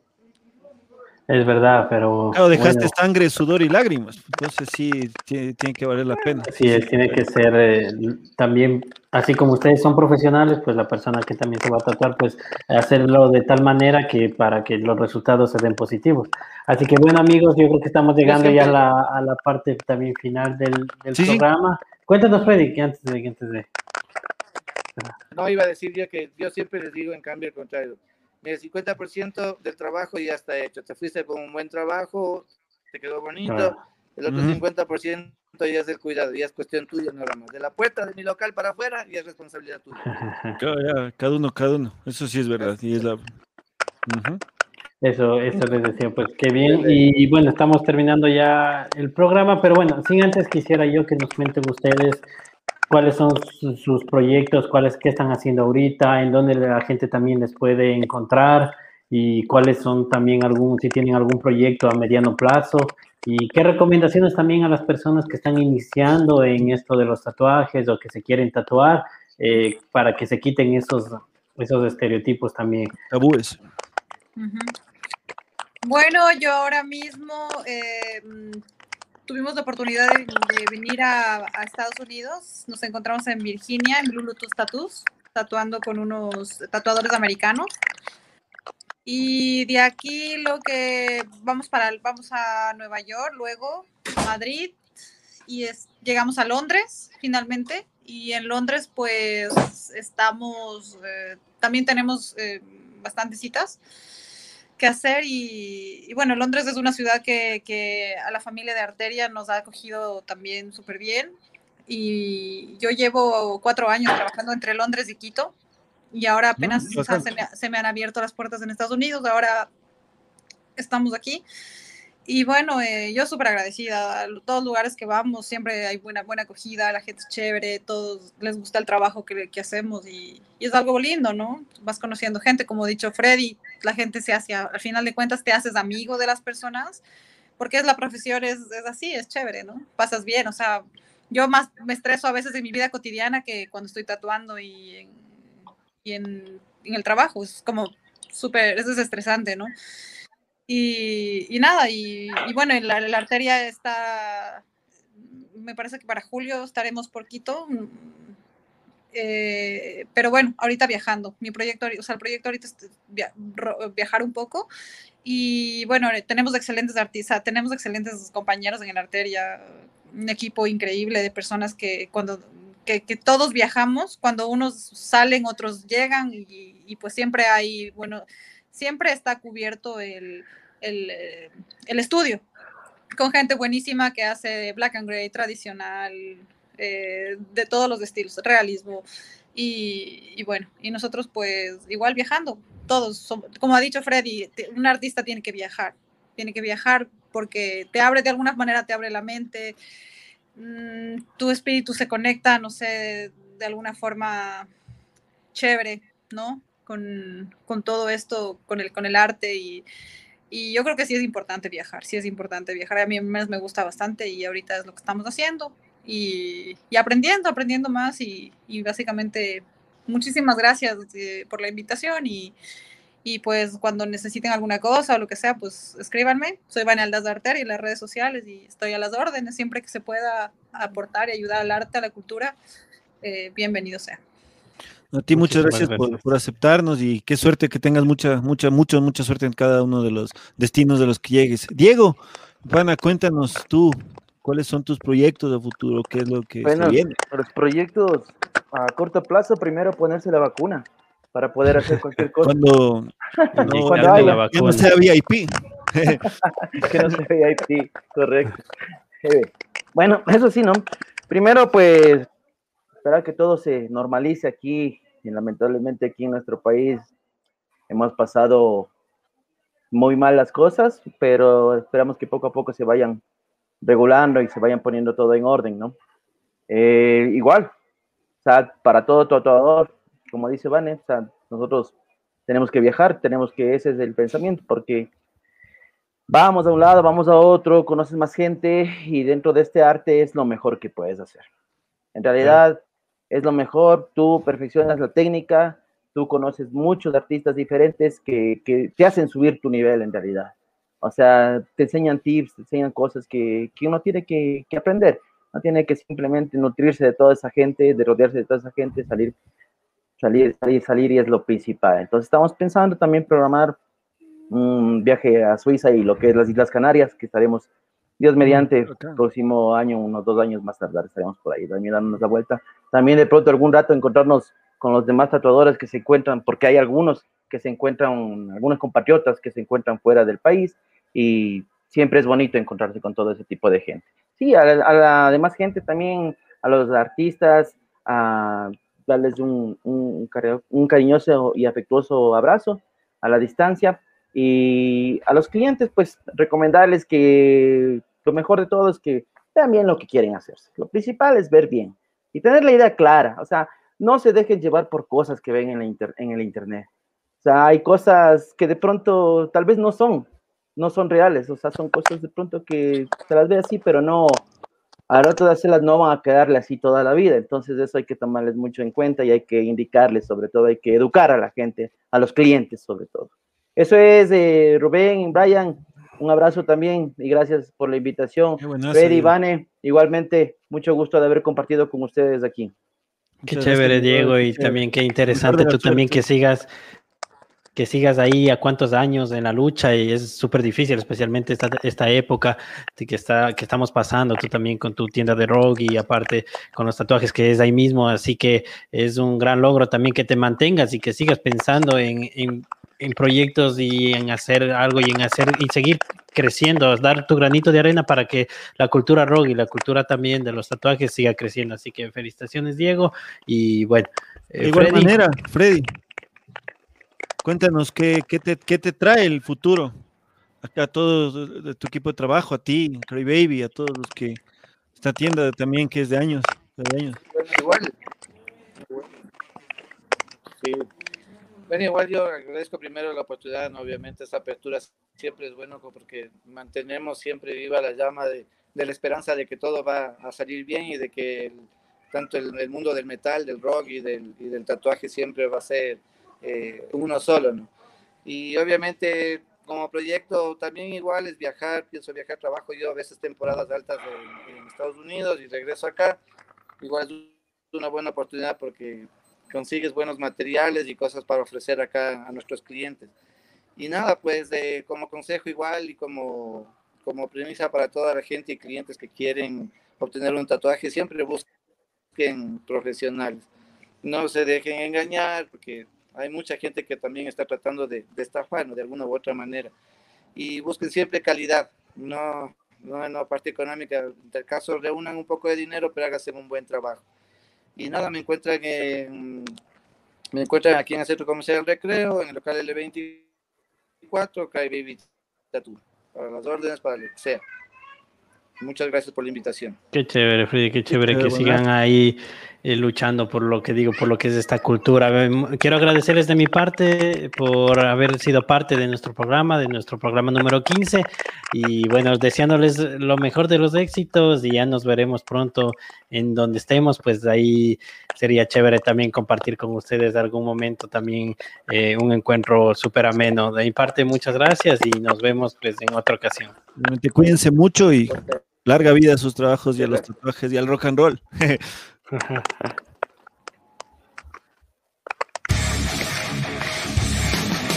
El día en que nuestros héroes hicieron historia. La efeméride de hoy en Rock and Soul.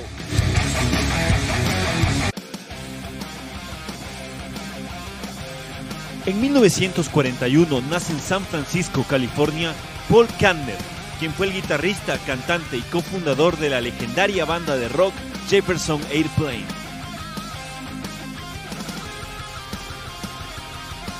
En 1951 nace en Glendale, California, Scott Gorham, guitarrista de la banda estadounidense de rock Thin Lizzy.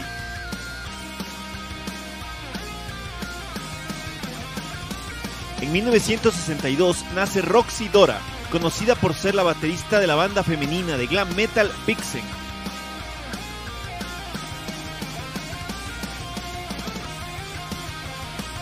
En 1998 se publica el tercer disco de Van Halen, la banda estadounidense titulado Van Halen 3.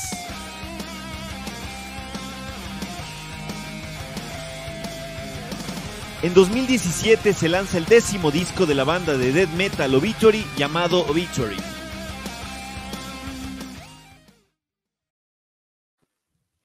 Y bueno, llegamos a la parte final de nuestro programa nuevamente. Eh, qué, qué rápido que pasa el tiempo y bueno, hoy día tuvimos un programa súper entretenido, Rubén. Eh, Qué bueno, tuvimos de todo un poco, tuvimos eh, discusión acerca de los prejuicios, también aprendimos un poco, recomendaciones, la alineación también del rock con con los tatuajes, así que bueno, tuvimos una jornada súper, súper chévere. Yo también quiero agradecer a todas las personas que nos escuchan todas las semanas en Spotify, en YouTube, en Instagram, en Facebook, en todas las plataformas. Pues eh, les invito también para que se suscriban a nuestros canales y siempre tenemos eh, algo nuevo para mostrarles. También los lunes, no se olviden, los lunes de proyectos, los cuales eh, mostramos y también damos la apertura a las bandas o proyectos o emprendimientos para que digan lo que están haciendo y también, como dije yo, también poniendo su granito de arena para que esta cultura rock, esta cultura es tan grande que con un granito de arena ayuda bastante. Así que bueno, de mi parte, quiero agradecer también a nuestros auspiciantes, a The How to Rock, la tienda clásica del rock clásico, donde pueden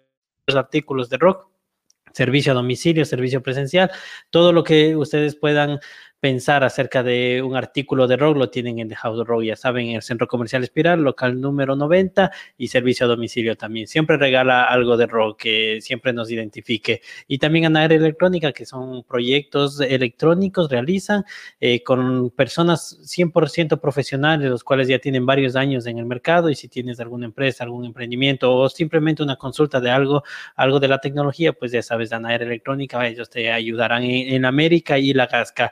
Y bueno, de mi parte, ¿qué les puedo decir? Que ya estamos pronto para terminar nuestro, nuestra temporada, que tenemos muchas sorpresas. Este año queda, se va a abrir lo que es algún rato ya, muy pronto, los conciertos, los, los festivales y todo, así que tenemos muchas sorpresas para ustedes, así que esto recién está empezando y, siempre endulcen sus vidas con un poquito de rock, levántense, anímense en que esto ya está por acabar y pues eh, éxitos en todas sus cosas y de mi parte, Brian Moya desde acá, desde Italia, les mando un abrazo y, y rock siempre en sus vidas. Realmente que todo se te, te, llegue bien bacán, mi brother.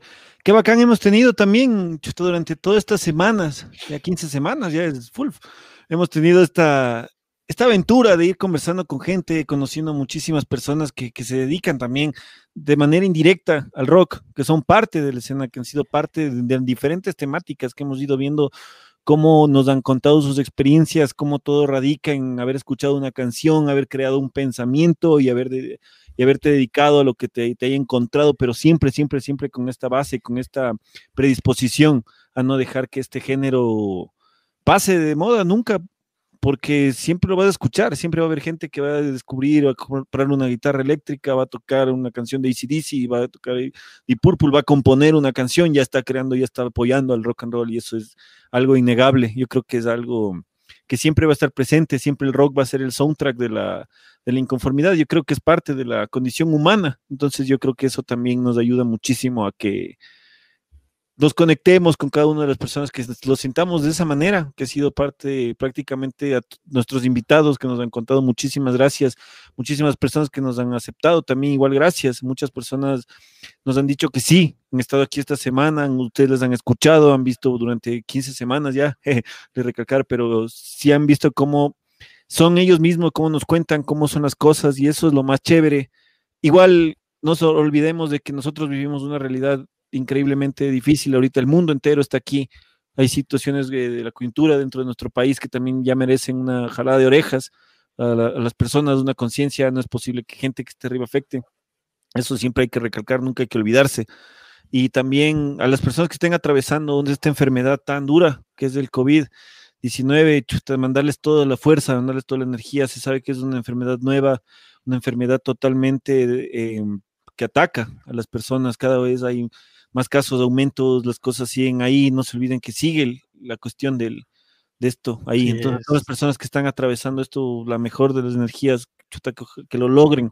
Ese es nuestro deseo. Es, es verdad, es un momento súper difícil que tenemos que cuidarnos, ¿no? También quiero mandar un abrazo grande a Pablo Rodríguez, el cual ha sido una persona súper influente eh, para nosotros como para el rock ecuatoriano y ha sido bien trascendental también en lo que es la escena, en la cultura y, ha hecho también muchas cosas por el rock ecuatoriano y eso también eh, agradecerle y, y, mandarle toda la fuerza posible para que salga de este problema también a las personas que quieran, porque ustedes saben que más allá de la salud, más allá de las energías, también esto se necesita dinero. Así que eh, las personas que quieran hacer sus donaciones para Pablo Rodríguez, pues les pondremos la, la, cuenta, les pondremos el número de cédula y todo para que puedan realizar alguna donación. Eh, lo mínimo al final se hace máximo. Así que, por favor, a las personas, pues es una persona querida en el rock ecuatoriano, así que pues eh, mis fuerzas de, parte de Rock and Roll también le mandamos todas las buenas energías y sabemos que va a salir de esta y le tendremos aquí pues contándonos y riéndonos con muchas anécdotas que tiene él también. Sí, igual a todas las personas que han sufrido pérdidas, que están en la lucha, donde igual toda la energía, mandarles un, abrazo y mandarles todo, todo, todo, todo lo, lo, mejor para que, para que todo se resulte, para que puedan superarse, superarlo, superar cualquier adversidad que se presente. Yo creo que eso de eso se trata. Esta es también la energía del rock and roll, como dice, la magia del rock and roll, como decían los grandes ángeles del infierno. Y también, como dijo el gran Chespirito, nos vemos la próxima semana a la misma hora y por el mismo canal. Un abrazo para todos. Chao, gente.